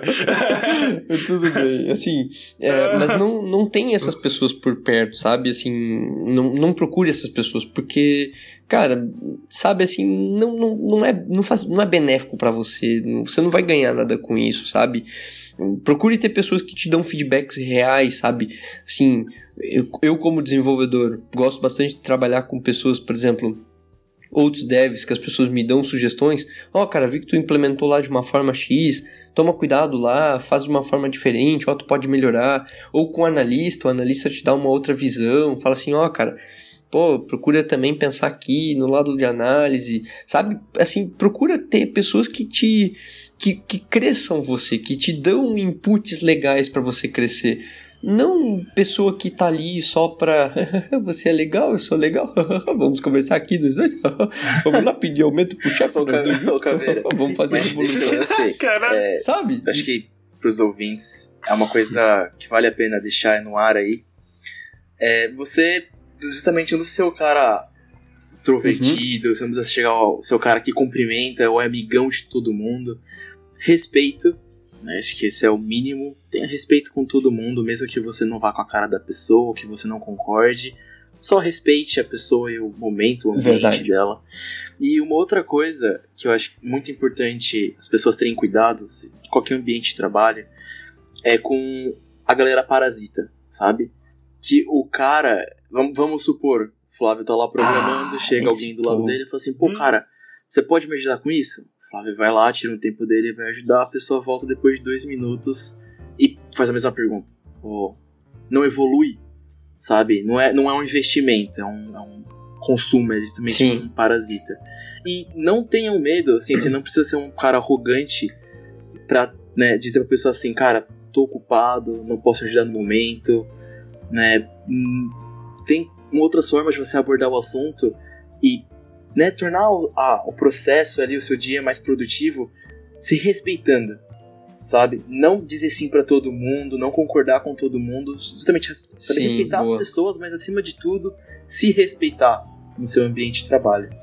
Sim, ser, ser, crítico, né? Não, não ser conivente com tudo só porque você quer uhum. pagar de uhum. legalzão, né? Seja você uhum. mesmo, sabe? Sim, e eu, eu acho que a fala do Gabriel é bem boa porque, assim, é até, ah, mas é indelicado, o cara vem pedir ajuda, eu tô negando ele. Assim, uma coisa que eu, eu faço. Eu faço isso, eu admito. Às vezes pode até parecer grosseria, porque eu tô, por exemplo, tô concentrado, alguém me pede ajuda, eu olho pra pessoa e digo assim, só um momento. Só, só tô terminando um negócio aqui.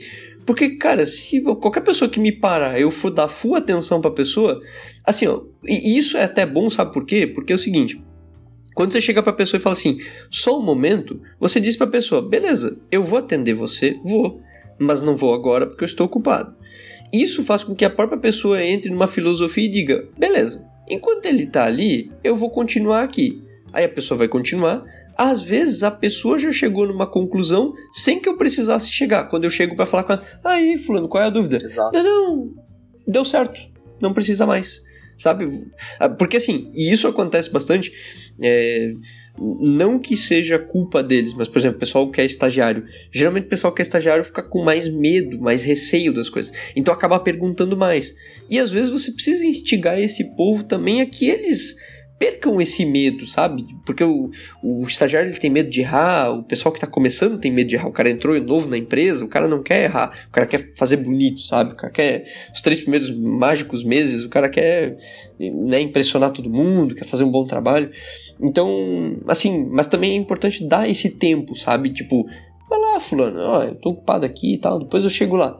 E aí deixa o cara se bater um pouquinho, sabe? Às, às, vezes você tá realmente ocupado, mas às vezes você só quer dar um pouco de tempo pro cara, pro cara pensar, não, realmente isso aqui vou precisar da ajuda de alguém mesmo, é algo mais foda tal. Porque, pode ver, senão o pessoal te procura por qualquer. Ai, ah, caiu a minha caneta no chão. Ô, fulano, fulano, vem cá. Ah, a caneta caiu no chão. Não consegue juntar, cara? Pois é, pois é, né, cara? Pensando bem, né? Acho que tu junta, putz, é, tu sempre me ajuda a juntar caneta, né, cara? Entendeu? Tipo, tu cria mal as pessoas. Então, isso não é bom também, né? Ah, ô, Caveira, você perguntando, complementando ali, você falou do estagiário. Oi. Isso é uma coisa engraçada. Acho que o estagiário ele vai ser ou 880. Em ambos os casos é, é necessário que você, como companheiro de, de equipe do estagiário, ajude ele a crescer, evoluir nesse ponto que é ou o cara ele vai ser muito extrovertido, como o caso do Caveira, que ele não vai fazer o trabalho dele porque ele não sabe se é assim que é o trabalho dele e vai perguntar muito, muitas vezes, provavelmente. Ou o cara vai ser como eu fui, totalmente introvertido.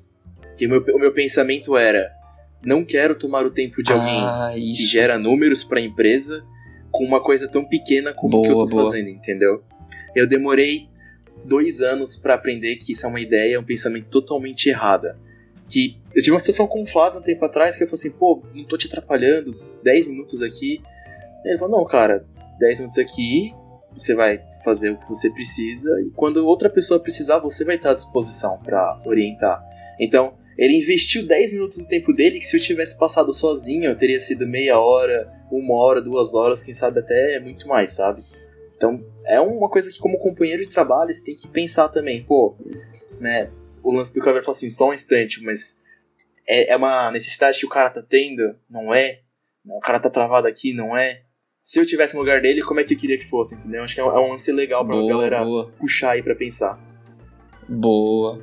Sim, boa, boa. Acho que vale muito essa reflexão, assim, de avaliar o contexto mesmo de, do que tu tá fazendo. Acho que vale muito bem essa reflexão. Foi, foi bem. Traga um Tocantins pra esse menino. Eu sabia que o Flávio tinha que fazer a piadinha dele. Sempre tem a piadinha do Flávio. Eu sou, eu sou o alívio cômico do podcast, cara. É, o... o RH do podcast quer falar contigo, Flávio. Oh my god. Muito bem. Eu prometo que eu volto, pessoal. Até depois.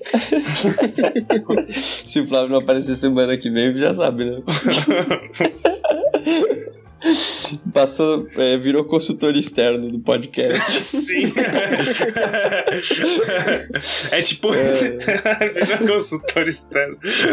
Tá foda, assim é, tipo- foda de fazer. É tipo você falar pra aquela, aquela velha história, né? Que os americanos usam pra dizer que o cachorro morreu, né? Que tipo, ele foi pra uma fazenda, ou tipo. Isso, isso, isso. é. Foi adotado, né? Foi pra um É. lugar melhor. Muito bem, senhores. Agora, ah, agora chegou o momento em que eu, cara, esse aqui eu, eu, eu temi por botar ele na pauta, viu? Mas eu, mas eu botei.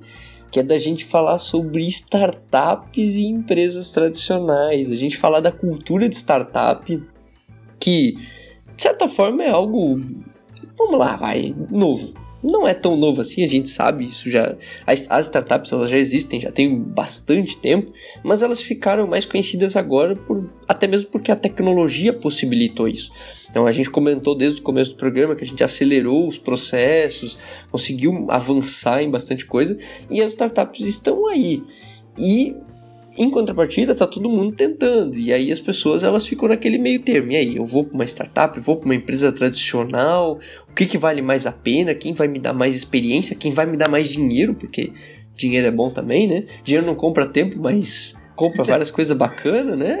Mas sustenta. A gente precisa para viver, né? Fazer o quê? e aí, qual a opinião de vocês sobre startup e como vocês veem a startup junto com empresas tradicionais? Então, é, eu não tenho experiência de ter trabalhado com startup. Tipo, só trabalhei em uma empresa bem pequena, que não era uma startup, uma empresa de uns 20 anos, e trabalhei numa empresa bem grande. Então, tipo, não tenho experiência com startup. Mas eu admiro quem abre uma startup, ainda mais no Brasil. O cara tem que ser. cara, não, eu falando sério. corajoso, corajoso. O cara tem que ter muito culhão, cara. O cara tem que ter culhão, cara. Porque no Brasil, tu abrir uma empresa no Brasil, tu tá fudido, cara. Tipo, tu- Mas por quê, cara? Por quê? Aí é. bem assim. imagina, né, cara? Não, não, tô viajando. Não, é tudo, tudo fácil. Não, mas, mas então, então eu vou reformular a pergunta pra ti, Flávio. Já que tu nunca trabalhou numa startup, não sei se o Gabriel trabalhou ou não, Não, Ah. nunca. Tá. Então eu vou reformular a pergunta. Vamos, vamos partir do princípio seguinte. Você trabalharia numa startup hoje? Você Então, trocaria? eu ia Você chegar aí. numa empresa. Eu ia chegar nesse, nesse ponto. Mas, tipo, Tá bom, eu, então, então eu trabalharia. Eu trabalharia Mas ia depender muito se, tipo, eu realmente acreditasse no produto daquela startup, no que ela se tornaria. É, talvez não trabalhei numa startup random, assim, tipo, ah, um cara maluco lá quer me contratar para ir pra startup dele. Ah, não sei, acho que não. Talvez iria pra uma startup de um conhecido, tipo, ah, um cara que eu já conheço há tempo, da faculdade, conheço o cara, tipo, há muitos anos, sei como é que eu prefiro o cara, ele tá abrindo uma startup para um produto tal, esse produto é legal, tem, tem futuro, na minha visão, que vamos aqui ser sincero, não é visão nenhuma, né? Porque eu não manjo nada de administração, mas vai no sexto gosto, sentido, né? Vai eu, no sexto eu sentido. Das, eu, eu adoro, eu adoro, eu adoro muito essa honestidade das pessoas, é, é fenomenal. É, vai no sexto sentido, né? O feeling, o feeling, essa, essa vai, né? É tipo o gol do Brasil, né? Agora vai. Mas então, tipo, eu, eu trabalharia assim, acho legal o desafio, tipo, e agora é uma outra coisa, né? É, até falando de startup, é, eu já falei várias vezes, ainda falo, tipo, eu não tenho muita vontade de ter o meu próprio negócio. Não sozinho, saca? Eu não tenho vontade de ser administrador, tipo, ficar à frente de empresa, não. Mas eu tenho vontade, tipo, tenho alguns projetos que eu gostaria de tornar startup, tipo, tornar uma startup, ou tornar um projeto para uma startup, no caso, né? Uhum. Tipo, até projetos aí que eu tô fazendo com caveira tal, de, de faculdade, coisas que, tipo, a gente vê é que tem futuro, sabe? Mas eu não, não tenho muita coragem de entrar, tipo, como frente da startup. Talvez entraria lá com um, um desenvolvedor e teria alguém na administração. Talvez o Caveira, já que ele gosta de fazer essas coisas aí, ficar fazendo pauta. Ele deve gostar de administração e aí, é tudo, tudo, tudo junto ali, né, cara? Ia fazer todo o planejamento da equipe. É, cara, eu, eu, seria o diretor técnico, né? Seria eu e eu. cara, se botar eu de CEO pra qualquer coisa, cara, tá todo mundo fudido, cara. Tá todo mundo na merda. As coisas se acabam. Vai começar, cara. acabou. É. O pessoal vai olhar e falar: Meu, é o caveira que tá de seu. Meu Deus do céu, é, fudeu, cara. Volta, volta, volta. Cancela, cancela, já era. É.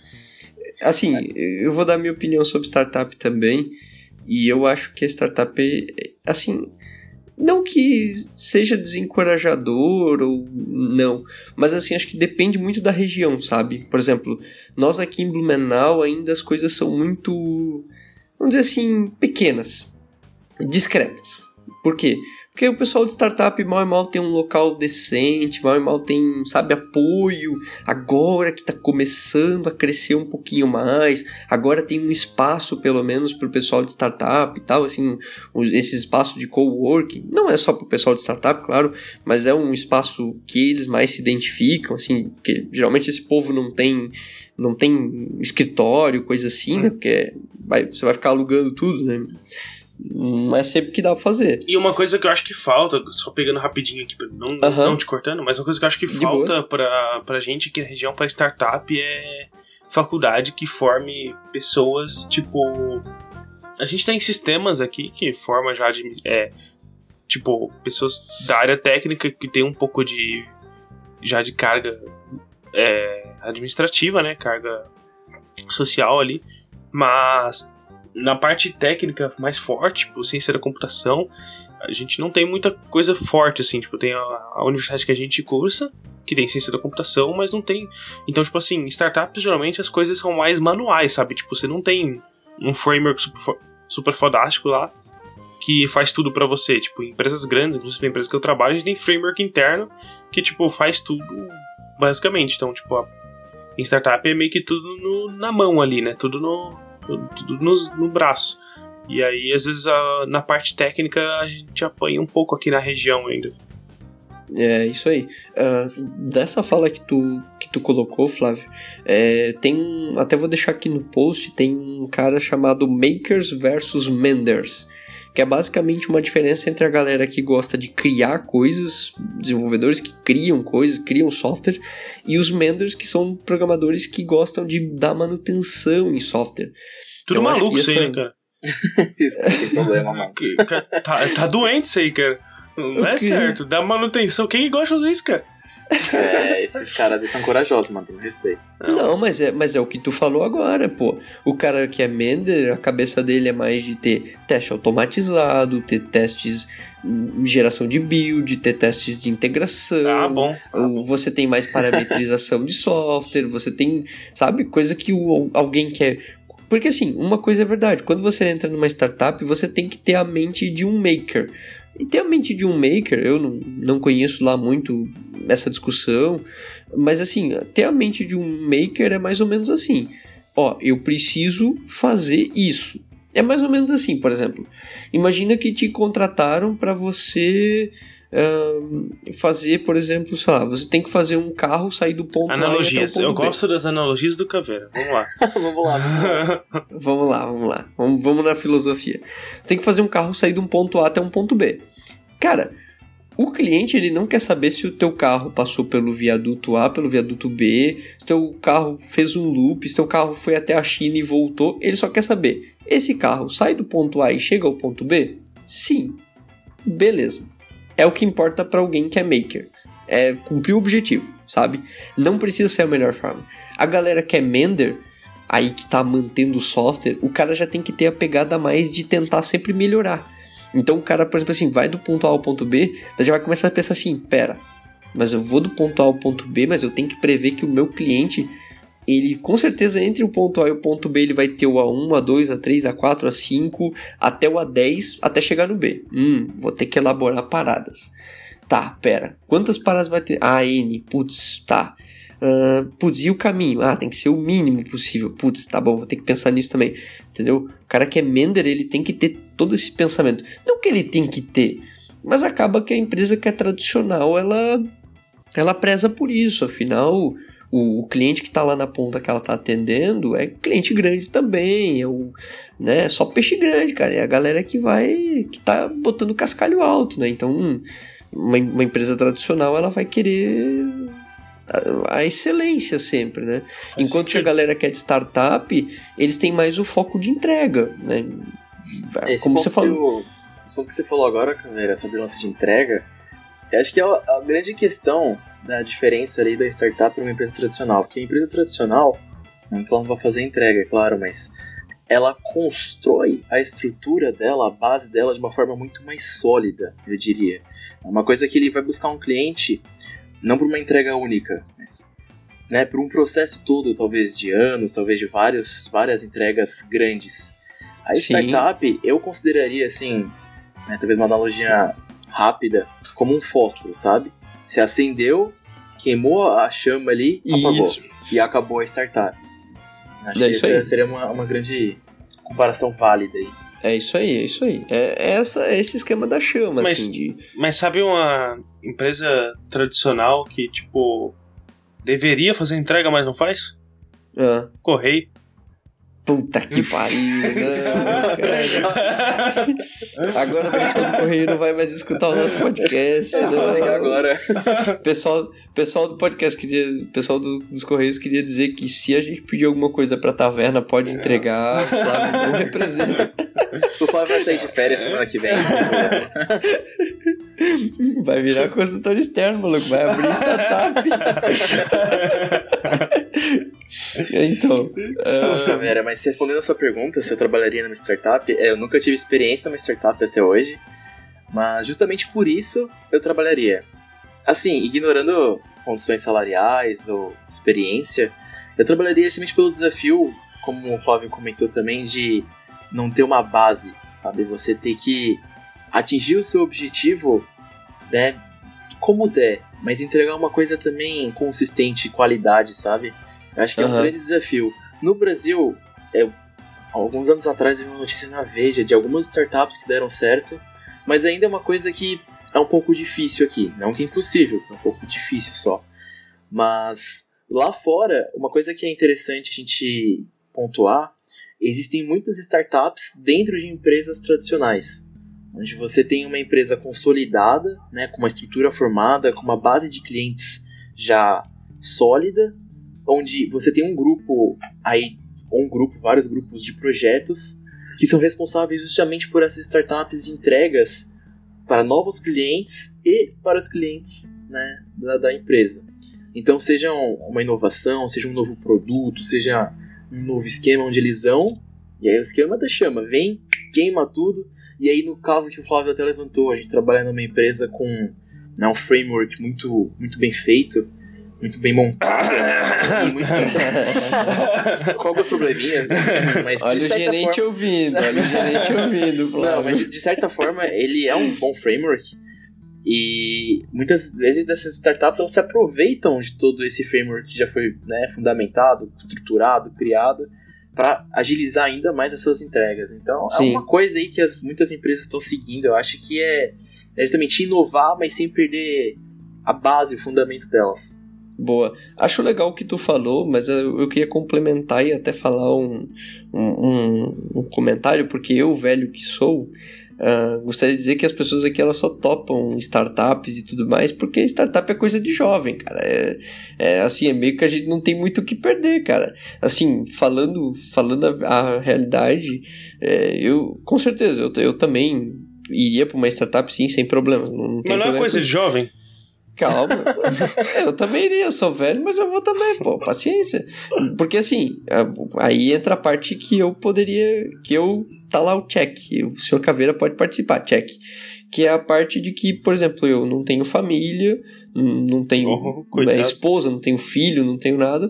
Então, tipo assim, eu não tenho que tá trazendo leitinhos, leite mensal para dentro de casa, entendeu? Eu só tenho a, eu, entendeu? Então, um, por, por que eu falo isso? Porque numa startup, geralmente a, a promessa que se faz é eles vão te pagar menos mas aí tu vai ganhar uma parte da sociedade da empresa, tu vai ganhar alguma outra, tu vai ganhar alguma outra compensação que se der certo e render dinheiro, tu vai ganhar uma boa grana também, sacou? Mas no, no, no é, até para eles poderem contar com o teu apoio, né? Porque tipo, é uma Exato. startup, então eles precisam mais de apoio do que eles vão conseguir pagar, saca? Sim. Então, é, tipo... bem isso aí. Não, assim, não tem essa de você vai numa startup, ah, mas eu já programo há 10 anos. vai ganhar pouquinho aqui, ó. Segura, segura essa ó, aqui e Paciência, meu jovem. Você, ah, mas eu sou um dev sênior. Tá vendo, tá, vendo essa, tá vendo essas batidas de mão? Elas representam que o cara vai olhar para você, vai dizer: tá, eu bati as mãos, caiu dinheiro aqui? Não, não caiu.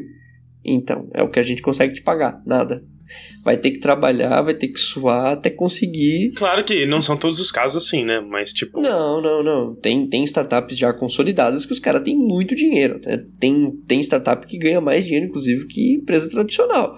Isso é fato. Mas assim, na maioria da, das vezes que você vai entrar ou vai conseguir entrar né, numa startup, assim, e até mesmo porque assim uma coisa também é fato, tipo, eu costumo comparar startup com bolsa de valores. Assim, com, com esquema de investimento na bolsa.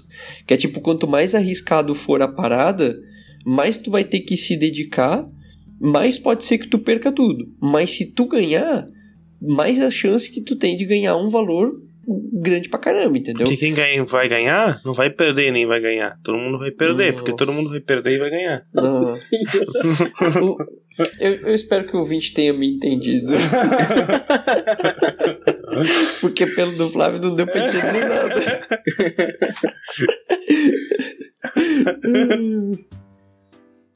Então, galera, e aí para fechar, a gente discutiu de tudo um pouquinho e agora eu queria falar um pouquinho sobre trabalho remoto e as mordomias no trabalho. Agora, essa é a parte que eu quero ver a gente tocando o dedinho na, na fogueira lá, falando assim: é, eu já ganhei mordomia no trabalho, já, eu já ganhei cafezinho no trabalho, eu já ganhei café no trabalho. Café, café é gourmet no trabalho, inclusive. Uhum. É, e já ganhei cuca também. Porque ganhar, ganhar, ganhar cuca, cara, ganhar cuca é uma coisa maravilhosa, cara. Acho que você tem que explicar é um o que é cuca, né? Porque você tá com. É. Eu, tipo, o Gabriel não saberia o que seria cuca se fosse três eu anos não atrás. sabia que era cuca. Ah, sério? Putz, cara, meu, é verdade, o pessoal de fora não sabe o que é cuca. Imagina que cuca, cuca é, um é aquela do. É aquela lá da sítio do pica-pau. Não, não, não, não, não, Eu tentei evitar. Não, não, não, não. Ele ia dizer que é a do sítio do pica-pau, mas Exatamente. Não, não é. É, por favor. Eu, eu deixo te pega daqui, te pega de lá. Tem, tem, tem uma imagem de uma cuca aqui no post para você ver o que é uma cuca. É um, é, é, é bom, é um bolo. É bom, é, é bom. É um tipo de bolo. Mas, tudo bem. E de, de, mordomias a gente vai ter muito, muita coisa para discutir, então deixa para depois. Vamos falar de trabalho remoto. Alguém de vocês já fez trabalho remoto? Já. uh, Foi bom? Foi bom? Só home office, tipo, na, na empresa Não, que bem. eu trabalho, mas. Não, tudo bem. Tra home office já é um trabalho remoto. Sim, pô. sim. Cara, pra situação foi bom. Naquela, tipo. Mas eu não sei se eu conseguiria levar isso como um trabalho para sempre, tipo. Tu acha que não tá trabalhando? Esse lance do Flávio, cara, acho que eu posso comentar uma coisa comigo. Por exemplo, é... todas as vezes que eu tive que fazer trabalho remoto, eu tive um pouco de insegurança, até né, eu crescer nisso. Eu tive um pouco de, de insegurança no quesito, tipo, pô, eu vou estar na minha casa né? Num lugar que eu tô familiarizado de conforto, onde eu vou para descansar, sabe? Tipo, eu vou conseguir uhum. ficar centrado no meu trabalho? Tipo, eu vou ser um cara responsável que não vai parar todo momento pra, né, sei lá, beber águas, entendeu? Fala Mas... a verdade, não foi responsável, né? Que a gente sabe. não, foi, foi. É, isso, isso que é o grande lance, que eu acho que é importante a gente tomar cuidado quando a gente fala de trabalho remoto. O, o home office não é porque ele vai ter muitas vantagens para a empresa ou para o funcionário que ele é adequado para todos os funcionários ou para todas as empresas. Porque nem todo mundo tem esse perfil, que não é o meu caso de trabalhar todo dia home office, nem todo mundo tem esse perfil, essa responsabilidade de estar tá sempre centrado, sabe? De sentar no uhum. seu computador na sua casa e trabalhar. Trocar a roupa, tirar o pijama, sentar na frente do computador e trabalhar, sabe? É. é eu, eu, eu também não consigo, tá? Tipo. Eu já trabalhei home office não consigo. É, nessa situação, o que eu trabalho de home office foi também na empresa atual que eu trabalho. Tipo, teve situações que eu precisei ficar em casa por lá, motivos pessoais ou até sociais aqui, tipo, ah, não ter ônibus e tal. Então eu precisei ficar em casa uhum. e eu consegui focar normalmente, consegui trabalhar bem de boa. Só que, como eu falei, foram situações pontuais. Eu não sei se tipo, eu conseguiria levar isso pra, pra todo o meu trabalho. Uh, até pouco tempo atrás, nós tivemos uma palestra, eu e o Caveira, sobre trabalho remoto. De algumas pessoas que têm experiência com isso e tal. E tem algumas modalidades né, de trabalho remoto. Tem empresas, Verdade. tipo, do Brasil, que contratam brasileiros pra, de outros estados. Então, sei lá, uma empresa daqui de Santa Catarina contrata pessoas de outro estado para trabalhar remotamente. Então, as pessoas elas trabalham com regime CLT normalmente, é, tem carteira assinada né, por estar CLT, trabalha remoto. Agora, a partir do ano passado, se eu não me engano, teve a aprovação da lei, então não precisa mais ter controle de carga de jornada de trabalho para pessoas é. que trabalham remoto. E, e tem, aí, tem benefícios também, né? Tem, a tem. empresa tem que ajudar a pagar agora a luz. Isso, e a empresa tem que dar também o toda a estrutura, né? Tipo mesa, cadeira, notebook. Sim, verdade. Uh, então isso é no Brasil. Aí você tem situações também de empresas do exterior, né? Que não tem uma sede aqui, tipo, de administração e tal. Só, vai, só tem a parte de desenvolvimento de software no Brasil. E aí você trabalha. No caso, a pessoa lá que passou o exemplo dela, ela trabalhava remoto, só que agora chegou num nível que a empresa cresceu, que eles já têm uma sede, mas no início era remoto. Mas ele trabalhava, legal. É, ele trabalhava de carteira assinada porque a empresa tinha um CNPJ no Brasil. E tem a outra situação, você trabalhar remoto numa empresa do exterior, fora do Brasil, e você ter um, você criar o seu CNPJ, a sua pessoa física, ah, desculpa, pessoa jurídica, com um microempreendedor individual, alguma coisa assim. Tem que ver o que se encaixa. Tem algumas. Não é qualquer coisa que se encaixa para desenvolvimento de software.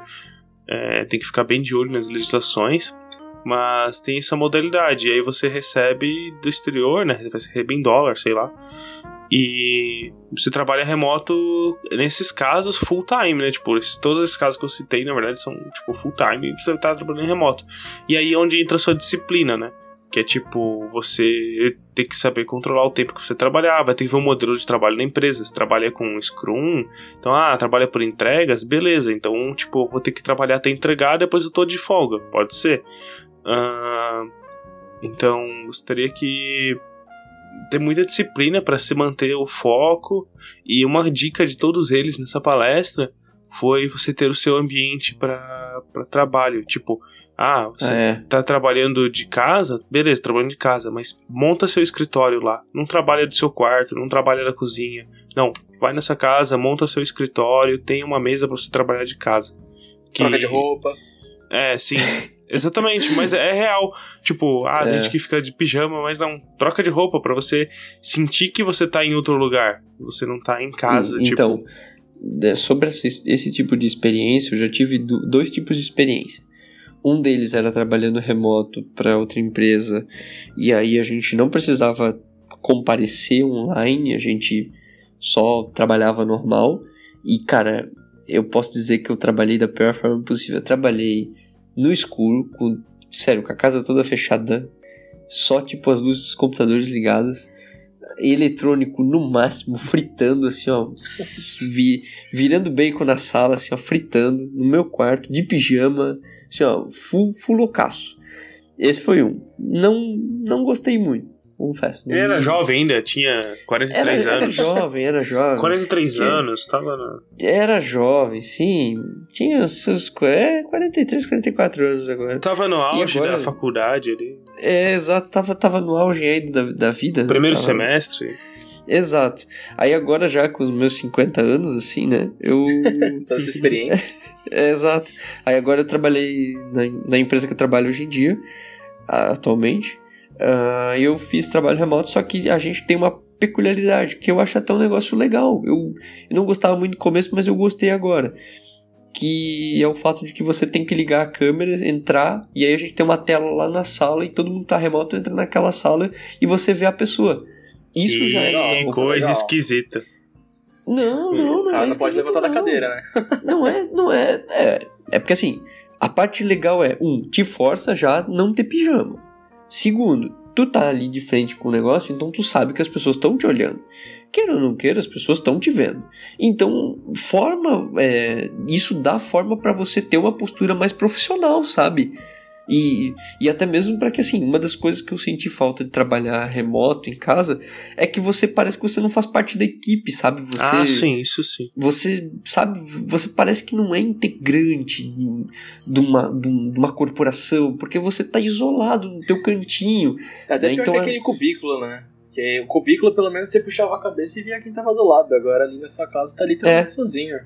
A famosa é baia, né? isso aí. É, nossa, cubículo baia, isso aí é muito frustrante, né, cara?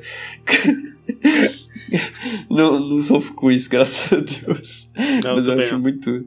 Acho muito feio, cara, esse negócio de baia, cara. Não, Hoje em Aqui- dia não cabe mais. Isso me Aqui no lembra. Menor a gente só usava baia pra dizer qual era o local que o cara morava, cara. Eu já, eu já achava feio. Imagina usar baia pra falar do ambiente de trabalho, cara. É, é que. Baia, né, na verdade, é onde fica o cavalo, né? Tipo. É, Ah, é? É, a. Olha aí. Aquele. Eu não sei se. É Telecurso 2000 Aras? com o Flávio. Meu Deus. É Aras? Aras? Enfim. É telecast. Telecast, é. Eu acho que é Aras, né? Onde ficam os cavalos, e daí eles ficam separados, né? Com aquelas coisinhas lá, tipo, separadores, assim, divisórias. E o nome daquilo é baia. Por isso que, tipo, nos computadores, né? Aqui, pessoa. tipo, Não aqui, na verdade. Quando Porque você daí tem, tem as mesa. divisórias, né? Isso, as divisórias eles chamam de baia, né? E o Olha ba... aí agora, do que o Caveira tá falando, é que aqui na região, Blumenau, sei lá, por aqui, o pessoal fala, ah, vamos lá na tua baia, tipo, vamos lá na tua casa. Meu irmão, meu irmão, se deixar o pessoal dos direitos humanos ouvir isso, isso vai dar um processo fodido com as empresas. corta, corta, corta. Deixa em off, deixa em off. Ô, Caveira, mas esse lance aí, cara, isso é bem legal, esse, esse lance aí da, da pessoa ter que estar em vídeo. Eu me senti um pouco eu- desconfortável, eu acho, eu não gosto de filmar minha cara. Não, não, não, não, Não, mas, não, por porque assim, exemplo- você pode desligar. Tipo, eh, você não precisa ficar com o vídeo ligado. Tipo, você pode desligar. Mas lá na sala onde eu trabalho, o vídeo fica ligado sempre. Tipo, lá é sempre. Aí, realmente, no começo eu me achava muito BBB, assim, eu me... De vez em... É, aquele negócio, pô, é... Pô, é foda falar isso, mas assim, às vezes tu quer dar aquela coçadinha no nariz, assim, ou tu quer dar aquela coçadinha no olho, assim, sabe? Quer dar aquela ajeitadinha no cabelo. né? É, Pois não é, dá, cara. Porque tu olha pra câmera, tu se vê também, né? Daí tu fica lá, tipo, pô, tô ajeitando E o pior, né? aqui. Tu não tem como ver se tem alguém te olhando. É, é, é verdade. Ponto porque- negativo. É, é verdade, porque o cara tá lá trabalhando e não sabe. Será que o cara tá olhando pra câmera agora? Aí quando você vai tá? ver, né, tá cinco pessoas reunidas em volta da sua mesa lá te olhando assim, dando risada, né? É, mais ou menos assim. Mas então, é, assim, eu acho que é interessante esse lance, seja gravado ou não, mas uma forma de você ver que a pessoa tá ativa, porque é justamente puxar ela pro, pro contexto profissional. Sabe, eu acho que uma coisa que as pessoas ainda estão aprendendo a mudar o significado é de que trabalho remoto é meio que facilitado, é um lazer, né? é uma mordomia total, assim você perde muita coisa no processo de trabalho remoto, como você mesmo falou, você não se sentir parte de um grupo. Hoje em Sim. dia, nas empresas, seja ela mais tradicional, uma startup, é, querendo ou não, a gente tem muito contato, né, muitas relações, seja numa uma reunião com o gerente, seja em tomar café com um colega, sabe? Tem muito contato humano ao longo do dia, mesmo como programador, por incrível que isso pareça. E você tá, Verdade. tipo, sozinho, pô, vou tomar um café. Você ir lá, sozinho, pegar um café, voltar pra mesa e ficar encarando na tela do seu computador com os cinco negros vendo você tirar, né, a catota do nariz. É, é, um- é uma outra, é um outro nível, né? É outra pegada que acho que a galera tá entendendo o que, que é essa responsabilidade. Que assim, Sim, a sim. pessoa fala assim, ah, é, se eu trabalhar de casa é bom pra empresa que não vai gastar luz comigo, né? Vai gastar menos papel higiênico, eu não What? vou gastar com gasolina. É, querendo ou não, são custos que, que você estar na empresa é, tem que serem levados em conta. Você não estar lá é um, é um recurso que eles acabam economizando. Só que existem outros, outros fatores que ela acaba gastando muito mais. Uma coisa curiosa pra gente ver é, antes do nosso podcast aqui, eu fiz uma pesquisa rapidinho. Todo Olha. mundo aqui conhece a IBM, eu imagino, certo? Sim. Positivo e operante. É, a IBM foi uma das pioneiras em trabalho home office a partir dos anos 80, começou cedo. Em 2009, cara, 40% dos funcionários trabalhavam home office. 40% de uma empresa do tamanho da IBM é muita gente. Gente pra caralho. Eles economizaram cerca de 100 milhões de dólares por ano, esses 40% de pessoas. Caraca, Ano mano. passado, a IBM nos Estados Unidos é, exigiu de todos os funcionários que voltassem para os escritórios. E eles deram três opções: ou você vem para o seu escritório de trabalho, escritório mais próximo, ou você se demite. E um dos fatores que a IBM né, disse ter sido o motivo, e por mais bizarro que isso pareça, é uma coisa que a gente deve levar em conta, é o custo de transporte de documentos. Você tem que Ah. enviar um documento para uma pessoa, ok, é relativamente fácil. Agora, você enviar um documento de informação sensível de uma empresa do nível dela não é uma coisa fácil. Garantir a integridade dos dados, garantir que a pessoa está sozinha. né? É uma coisa que eles tiveram essa preocupação e que pode parecer bobagem, mas é uma coisa que para a empresa, grandes empresas fazem muita diferença. Sim, boa, Gabriel. E, e aqui eu queria levantar a bola. O trabalho remoto é uma mordomia no trabalho? Cara, eu acho que não, hein? pra Acho mim que não é uma mordomia. Acho que Eu, não. eu, acho, eu acho que é, tá? Eu, eu levanto a bola que seja. Assim, é pelo fato de que nem todo trabalho você pode fazer isso. Então, acho que só por isso já se comprova sendo uma mordomia. Pelo menos na minha concepção. Mas pelo simples fato de que você tem, vamos dizer assim, a- aquela comodidade. Por exemplo, agora, estamos na Copa do Mundo, vai rolar jogo do Brasil, sexta-feira, né? Aquela coisa bacana. Sei lá quando que são os jogos do Brasil, mas tudo bem. Né? Aí você, ah, pô, não podia trabalhar de casa pra já ver o jogo tal? Pode, vai lá, trabalha. Eu, eu acho que é mordomia. Nesse ponto, realmente, eu concordo É. contigo. Porque eu vou falar, vou fazer, fazer uma analogia. Pega o Zezão que é pedreiro e pergunta pra ele se ele vai fazer algum trabalho remoto de pedreiro. Não, nem tem como. Cara vai montar a parede em casa e vai mandar de. Que analogia foi essa, cara? Ué, você Foi vai uma ver analogia? que a analogia tá que ele não teve a mordomia que você tem, pô. Oh Ô, my Caveira, god. Ô, Caveira, mas se você trocar essa, a palavra mordomia por conforto, cara. Porque, por exemplo, o que você preferia? Sair de casa às seis e meia da manhã, seis horas pra chegar no trabalho? ou acordar 8 e meia, se trocar e sentar no computador, sabe? Eu acho que Cara, não é a questão de monotonia, é... porque você não tá tendo nenhuma regalia extra. Fa faz acho sentido, que é mais um conforto, sentido. não? Faz sentido, faz sentido. É, eu, eu coloco. Eu entendi o teu ponto, acho que faz, faz bastante sentido. Eu coloco só na questão de ser. de ser mordomia pelo fato de ser prático e na maioria das vezes você poder escolher, sabe? Tipo, você ter um. Pelo menos no, no âmbito em que eu trabalho, você tem meio que um livre-arbítrio para dizer, ah, eu vou trabalhar de casa tudo mais. Nem em todo lugar é assim. Ah, então, sim. Acho que no, no âmbito que tu tá falando é verdade, eu concordo contigo. Tô falando talvez mais na minha realidade, de quando a gente trabalha presencial, mas pode trabalhar remoto também. Sim, a, a opção, né? A opção Isso, de um você... home office é uma mordomia. Exato. É é, é, é, é, por exemplo, tô falando assim no sentido de que ah, é, eu trabalho presencial normalmente, mas eu preciso, sei lá, preciso ir no médico, preciso tal coisa. Pô, vou ficar de casa aqui, que daí eu começo mais cedo tal, não perco tempo com trânsito, não sei o quê.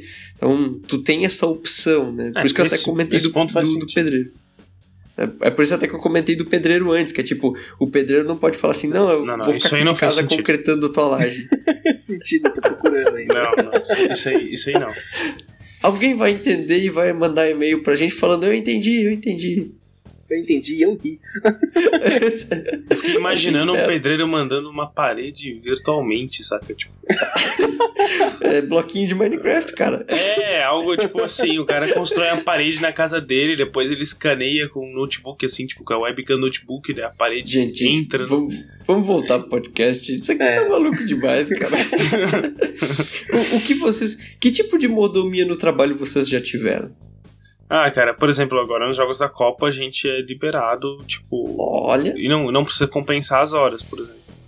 E além de liberado, a empresa fornece um telão para assistir e pipoca. Mesmo que de micro-ondas ainda é pipoca. É. Caraca, é, isso, isso realmente é mordomia. Isso cara. é uma mordomia, isso eu considero uma grande mordomia. Eu acho que uma das mordomias que, tipo, isso é mais. É bem comum, na verdade, mas eu ainda acho que é uma mordomia é café grátis, né? Tipo, se tu parar pra ver. Ah, não, pô. Acho que é básico isso aí, pô. Pô, velho, tanto, tanto, estabelecimento público aí que sustenta a tia do café, velho. Não, pô, todo lugar tem tia do café, cara. Não, Porra, acho cara, que é... o café de forma geral, tipo assim, café todo dia, Meu acho irmão. que seria demais. Mas uma mordomia que eu considero na empresa, todo mês eles fazem um café assim, não vou dizer especial, mas um cafezinho, eles tiram um dia para meio que comemorar o aniversário de todo mundo daquele mês, sabe? Então, ah, seja sim, uma cuca, seja não, uma coisa mais diferente. O que junta mais o pessoal. Até sorvete às vezes. Mais ali pra respirar. É, Flávio, Flávio, vou, hum. vou, vou, falar uma parada, desculpa cortar, Gabriel. Vou falar uma parada. Nada. Debugar um código e um café não se nega a ninguém, não, cara. Não, não. Foi o que eu quis dizer. o que eu quis dizer, tipo, na nossa área isso é comum, tá ligado? Mas, tipo, se você pegar outras áreas, acho que o café pode não ser uma coisa. Ah, sim, sim, é. Aqui a gente tá falando mais da nossa realidade mesmo, né? Aqui de, de mordomia é tudo do pessoal de TI. Fazer o quê? Sim, sim. É a única realidade que a gente tem para dizer. é, acho que sim, o, o que o Gabriel tava falando sobre aniversariante e essas coisas assim, eu acho que é bem legal. A gente tem isso também, e por exemplo, na empresa onde eu trabalho, a gente tem tipo micro comemorações. Por exemplo, a gente tem que lançar ponto e tudo certinho. E aí, se todo mundo faz isso certo, a gente estabelece lá um ah, sete dias seguidos. Se todo mundo fazer isso sete dias seguidos, ah, daí o gerente pega e paga uma cuca para todo mundo. Né? Faz um, um happy hour assim com todo mundo. Acho isso bem bacana, porque é uma mordomia, mas é uma mordomia con condicionada. Ainda que muita gente vai dizer, ah, mas é pão e circo, lá, lá, lá, lá, lá, lá. Meu, não aguento mais ouvir sobre isso, mas tudo bem. Qual que é dessa de pão e circo? Que eu já procurei significar isso até hoje eu não entendi. Mas, cara, pão e circo é um negócio que acontecia na Roma, isso é lá no século muito, muito, muito anterior, que era basicamente o seguinte: sabe os coliseus? Então, o coliseu era basicamente o circo, onde iam lá os guerreiros para se degladiar e tudo mais, se matar, e o pão era o que o governo dava para as pessoas comer. Então, aquilo era pão e circo, o governo dava. As pessoas produziam um pão e comiam um pão, e o governo dava o circo. Pronto, é, era é isso. que eles usam essa, essa comparação de pão e circo quando você quer dizer tipo um desvio de atenção, sabe? Sim. Você tá tendo todo um problema, você, tipo, você é obrigado a trabalhar sim, muito sim. mais, mas aí para você mascarar o problema, você dá diversão, entretenimento e comida, sabe? E, e, isso, é bem isso aí, é bem isso aí. E no caso da empresa, eu entendo, gente, tem coisas que realmente são pão e circo.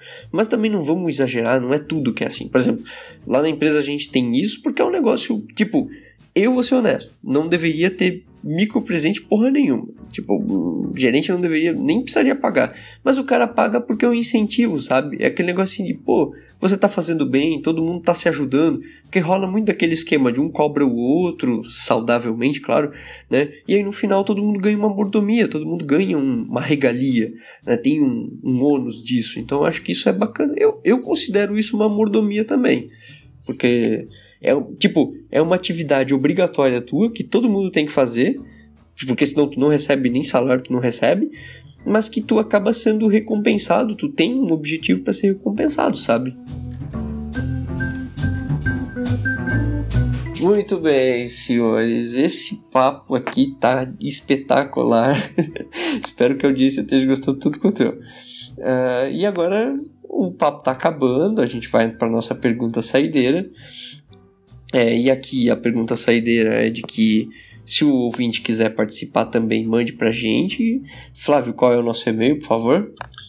Taver é, contato arroba tavernaprogramação.com.br Só pra ver se o Flávio ainda lembrava, ele lembrou muito bem. Eu lembro, mas eu estou com sono. A gente tá gravando isso muito tarde, pessoal. Então valorizem o podcast, por favor. É, é cara, olha Compartilhem. É, compartilha, deixa o like, bota like, compartilha, manda pros amiguinhos, fala, ó, oh, escuta aí, rapaz, esse podcast aqui é bom, é engraçadinho, tem conteúdo divertido. Manda aí pra todo mundo. E a pergunta saideira desta semana é: Ah, essa semana vocês ninguém respondeu. Qual modelo de empresa que você prefere trabalhar e por quê? Nossa. Ah, só tenho uma resposta, não tive experiência nas outras. ah, pô, você, você pode ir, você pode ir pro outro lado também, pô. Cara, eu Ah, acho eu- que. Opa. não, diga aí, Flávio, diga aí. Eu acho que eu pegaria o que eu já. Da empresa que eu já trabalho hoje e mudaria algumas coisas. Tipo, hora extra, pra mim, da forma que funciona, eu não gosto muito. Porque, tipo assim. é, se faltou horas num dia, você perdeu aquelas horas. Você não tem como compensar em outro dia. Porque aquelas horas foram perdidas. Que se você compensar em outro dia, vai ser contado como hora extra. E aí você ganha mais por isso. Tipo, porque é hora extra. E a empresa tipo, meio que dá uma cobrada, porque, tipo, ah, você não pode fazer 6 horas num dia e 10 horas no outro, porque não é equivalente, vamos supor. Então isso eu acho meio Uhum. chato, saca? Eu preferia que, tipo, pudesse compensar em outro dia. Isso é uma das coisas que me incomoda, assim, que eu mudaria. Ah, Eu acho que, no mais, assim, a empresa que eu trabalho hoje, tipo, a forma que a gente já tem lá, essas oportunidades de poder trabalhar de casa quando necessário, se tem alguma situação que tá precisando, acho que isso é bem tranquilo. A forma que a, talvez mudaria um pouco a forma que a empresa trabalha com projetos assim, fazer um pouco mais organizado, que pra mim falta um pouco de organização na parte de projetos. E Só lembrando que vocês trabalham num modelo de empresa tradicional. Tradicional, né? Só tradicional. Pra, Sim, isso. só pra vocês dois Assim, trabalham né? na mesma empresa. em tradicional a gente tá entrando tipo, já em empresas modernas, né? Tipo, É, exato. Não exato. é tradicional daquele modelo super antigo e tal. É uma empresa moderna, assim, que já tem algumas regalias, assim, comparado a anos atrás. Daí, muito bom. Ah, Caveira, por mim, como eu comentei ali, só tenho uma experiência. Não sei se eu preferiria outra, mas eu toparia a experiência, sabe? Eu gosto da empresa na qual eu trabalho, assim como o Flávio, mudaria algumas coisas que eu acho que seriam benéficas para a empresa e para os funcionários, né? Mas eu toparia uma coisa um pouco mais agressiva, como uma startup, uma coisa um pouco mais rápida. E aí decidiria, né? Vamos ver. Quem sabe eu surge a oportunidade. Olha aí, muito bom. Cara, eu acho que eu.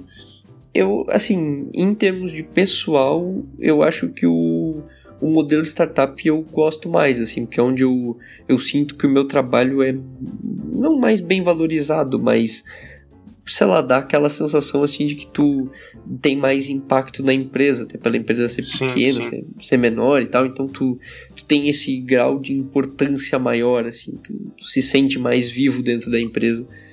Mas, cara, vou falar pra vocês que ah, trabalhar numa empresa tradicional como eu trabalho hoje, assim, não é ruim. Principalmente porque quando, quando tu procura estabilidade e tu procura crescimento na, na área. Então eu acho que eu, eu ficaria numa. Assim, particularmente eu, se fosse começar hoje, eu entraria e iria para uma empresa tradicional, ficaria tipo uns três anos e aí procuraria uma startup legal para entrar e aí, sabe, tentar startup para crescer, startup de fora, que nem o Flávio comentou, do pessoal que trabalha para fora, assim, tem, sabe, startups estrangeiras, tal, com, com esse intuito assim de porque quando você trabalha para startup, você também pode olhar esse mundo fora. Então, eu, eu seguiria mais ou menos essa cartilha. No, no parâmetro que eu tô hoje, eu acho que não vale muito a pena para mim trabalhar para startup, porque eu não tenho o tempo a mais, o tempo extra que a startup exige, sabe? De hora extra, de trabalhar sábado, coisa assim. Eu não tenho como me dedicar a isso, porque eu já tenho a faculdade. Então, tipo, pro, pro meu período de vida atual, eu ficaria com empresa tradicional mesmo. Que não é tão ruim também, na minha opinião. É isso. Ótimo argumento. Então, despegada aí. Experiência, fundamento. E se possível, vai pro abraço e vê o que você prefere. É, assim, no máximo é, cara, tenta. É, é sempre o try cat, cara. É trai um cat e faz acho o que outro. esse já é o quinto episódio que ele fala do Tricat. É, Aí tá, Tá ficando- vendo, tá pessoal? virando frase clássica aí, hein? Dá pra patentear. Isso. O, o pessoal tá, o pessoal tá pedindo analogia, tá aí, ó. Trycat é tudo na sua vida, cara. Você, cara, você pode fazer trycat com qualquer coisa na sua vida, cara. Só cuidado, né? Nem sempre o cat você vai pegar o que você quer. Ou você vai tentar, né? Não sei. Talvez dê errado, mas aí paciência. Senhores, gostaria de agradecê-los pela participação no podcast de hoje. Ah, também gostaria de agradecer ao nosso ouvinte que escutou até aqui. É, os nossos contatos, siga a gente no Facebook, curte a nossa página, acesse o nosso site, o Twitter, segue a gente lá, segue eu também, arroba senhor caveira e é, manda e-mail pra gente, contato arroba taverna programação e se você quiser ouvir é, recados, e-mails do último programa, quiser ouvir as zoeiras que a gente faz da, do que passou do último episódio, depois que a música sobe, ela desce, aí a gente fala, aparece o pessoal lá, Silvio Santos, lá aparece de tudo naquela região, tá certo? Então eu queria é, deixar aqui o meu muito obrigado para vocês por terem participado, ao ouvinte por ter escutado, e aí fico, deixo com vocês para nos despedirmos. Valeu, pessoal. Até a próxima. Os contatos estão aí. Flávio Lozada, lá no GitHub. E até mais. É Isso aí, galera. Valeu e compartilhem. Não vai deixar contato? Ah, tem o meu Facebook, Gabriel Pinheiro Bartolomeu. GitHub também, com Gabriel Pinheiro Bartolomeu. Twitter eu não uso. Ah. outros mídias também não. E eu queria agradecer ao Gabriel por ter participado, porque a ideia desse tema foi dele, então ele mandou um e-mail aqui pra gente. E muito obrigado pela sugestão de tema e valeu pela participação, meu caro. Você pode fazer também. Você também, você que tá aí, você pode mandar pra gente também participar aqui conosco, pô. Então, tá esperando o quê? Manda lá, pô. Vamos lá, vamos participar todo mundo junto. Isso aí, galera. Valeu. Valeu. Valeu, senhores. Valeu. Um abraço. Abraço.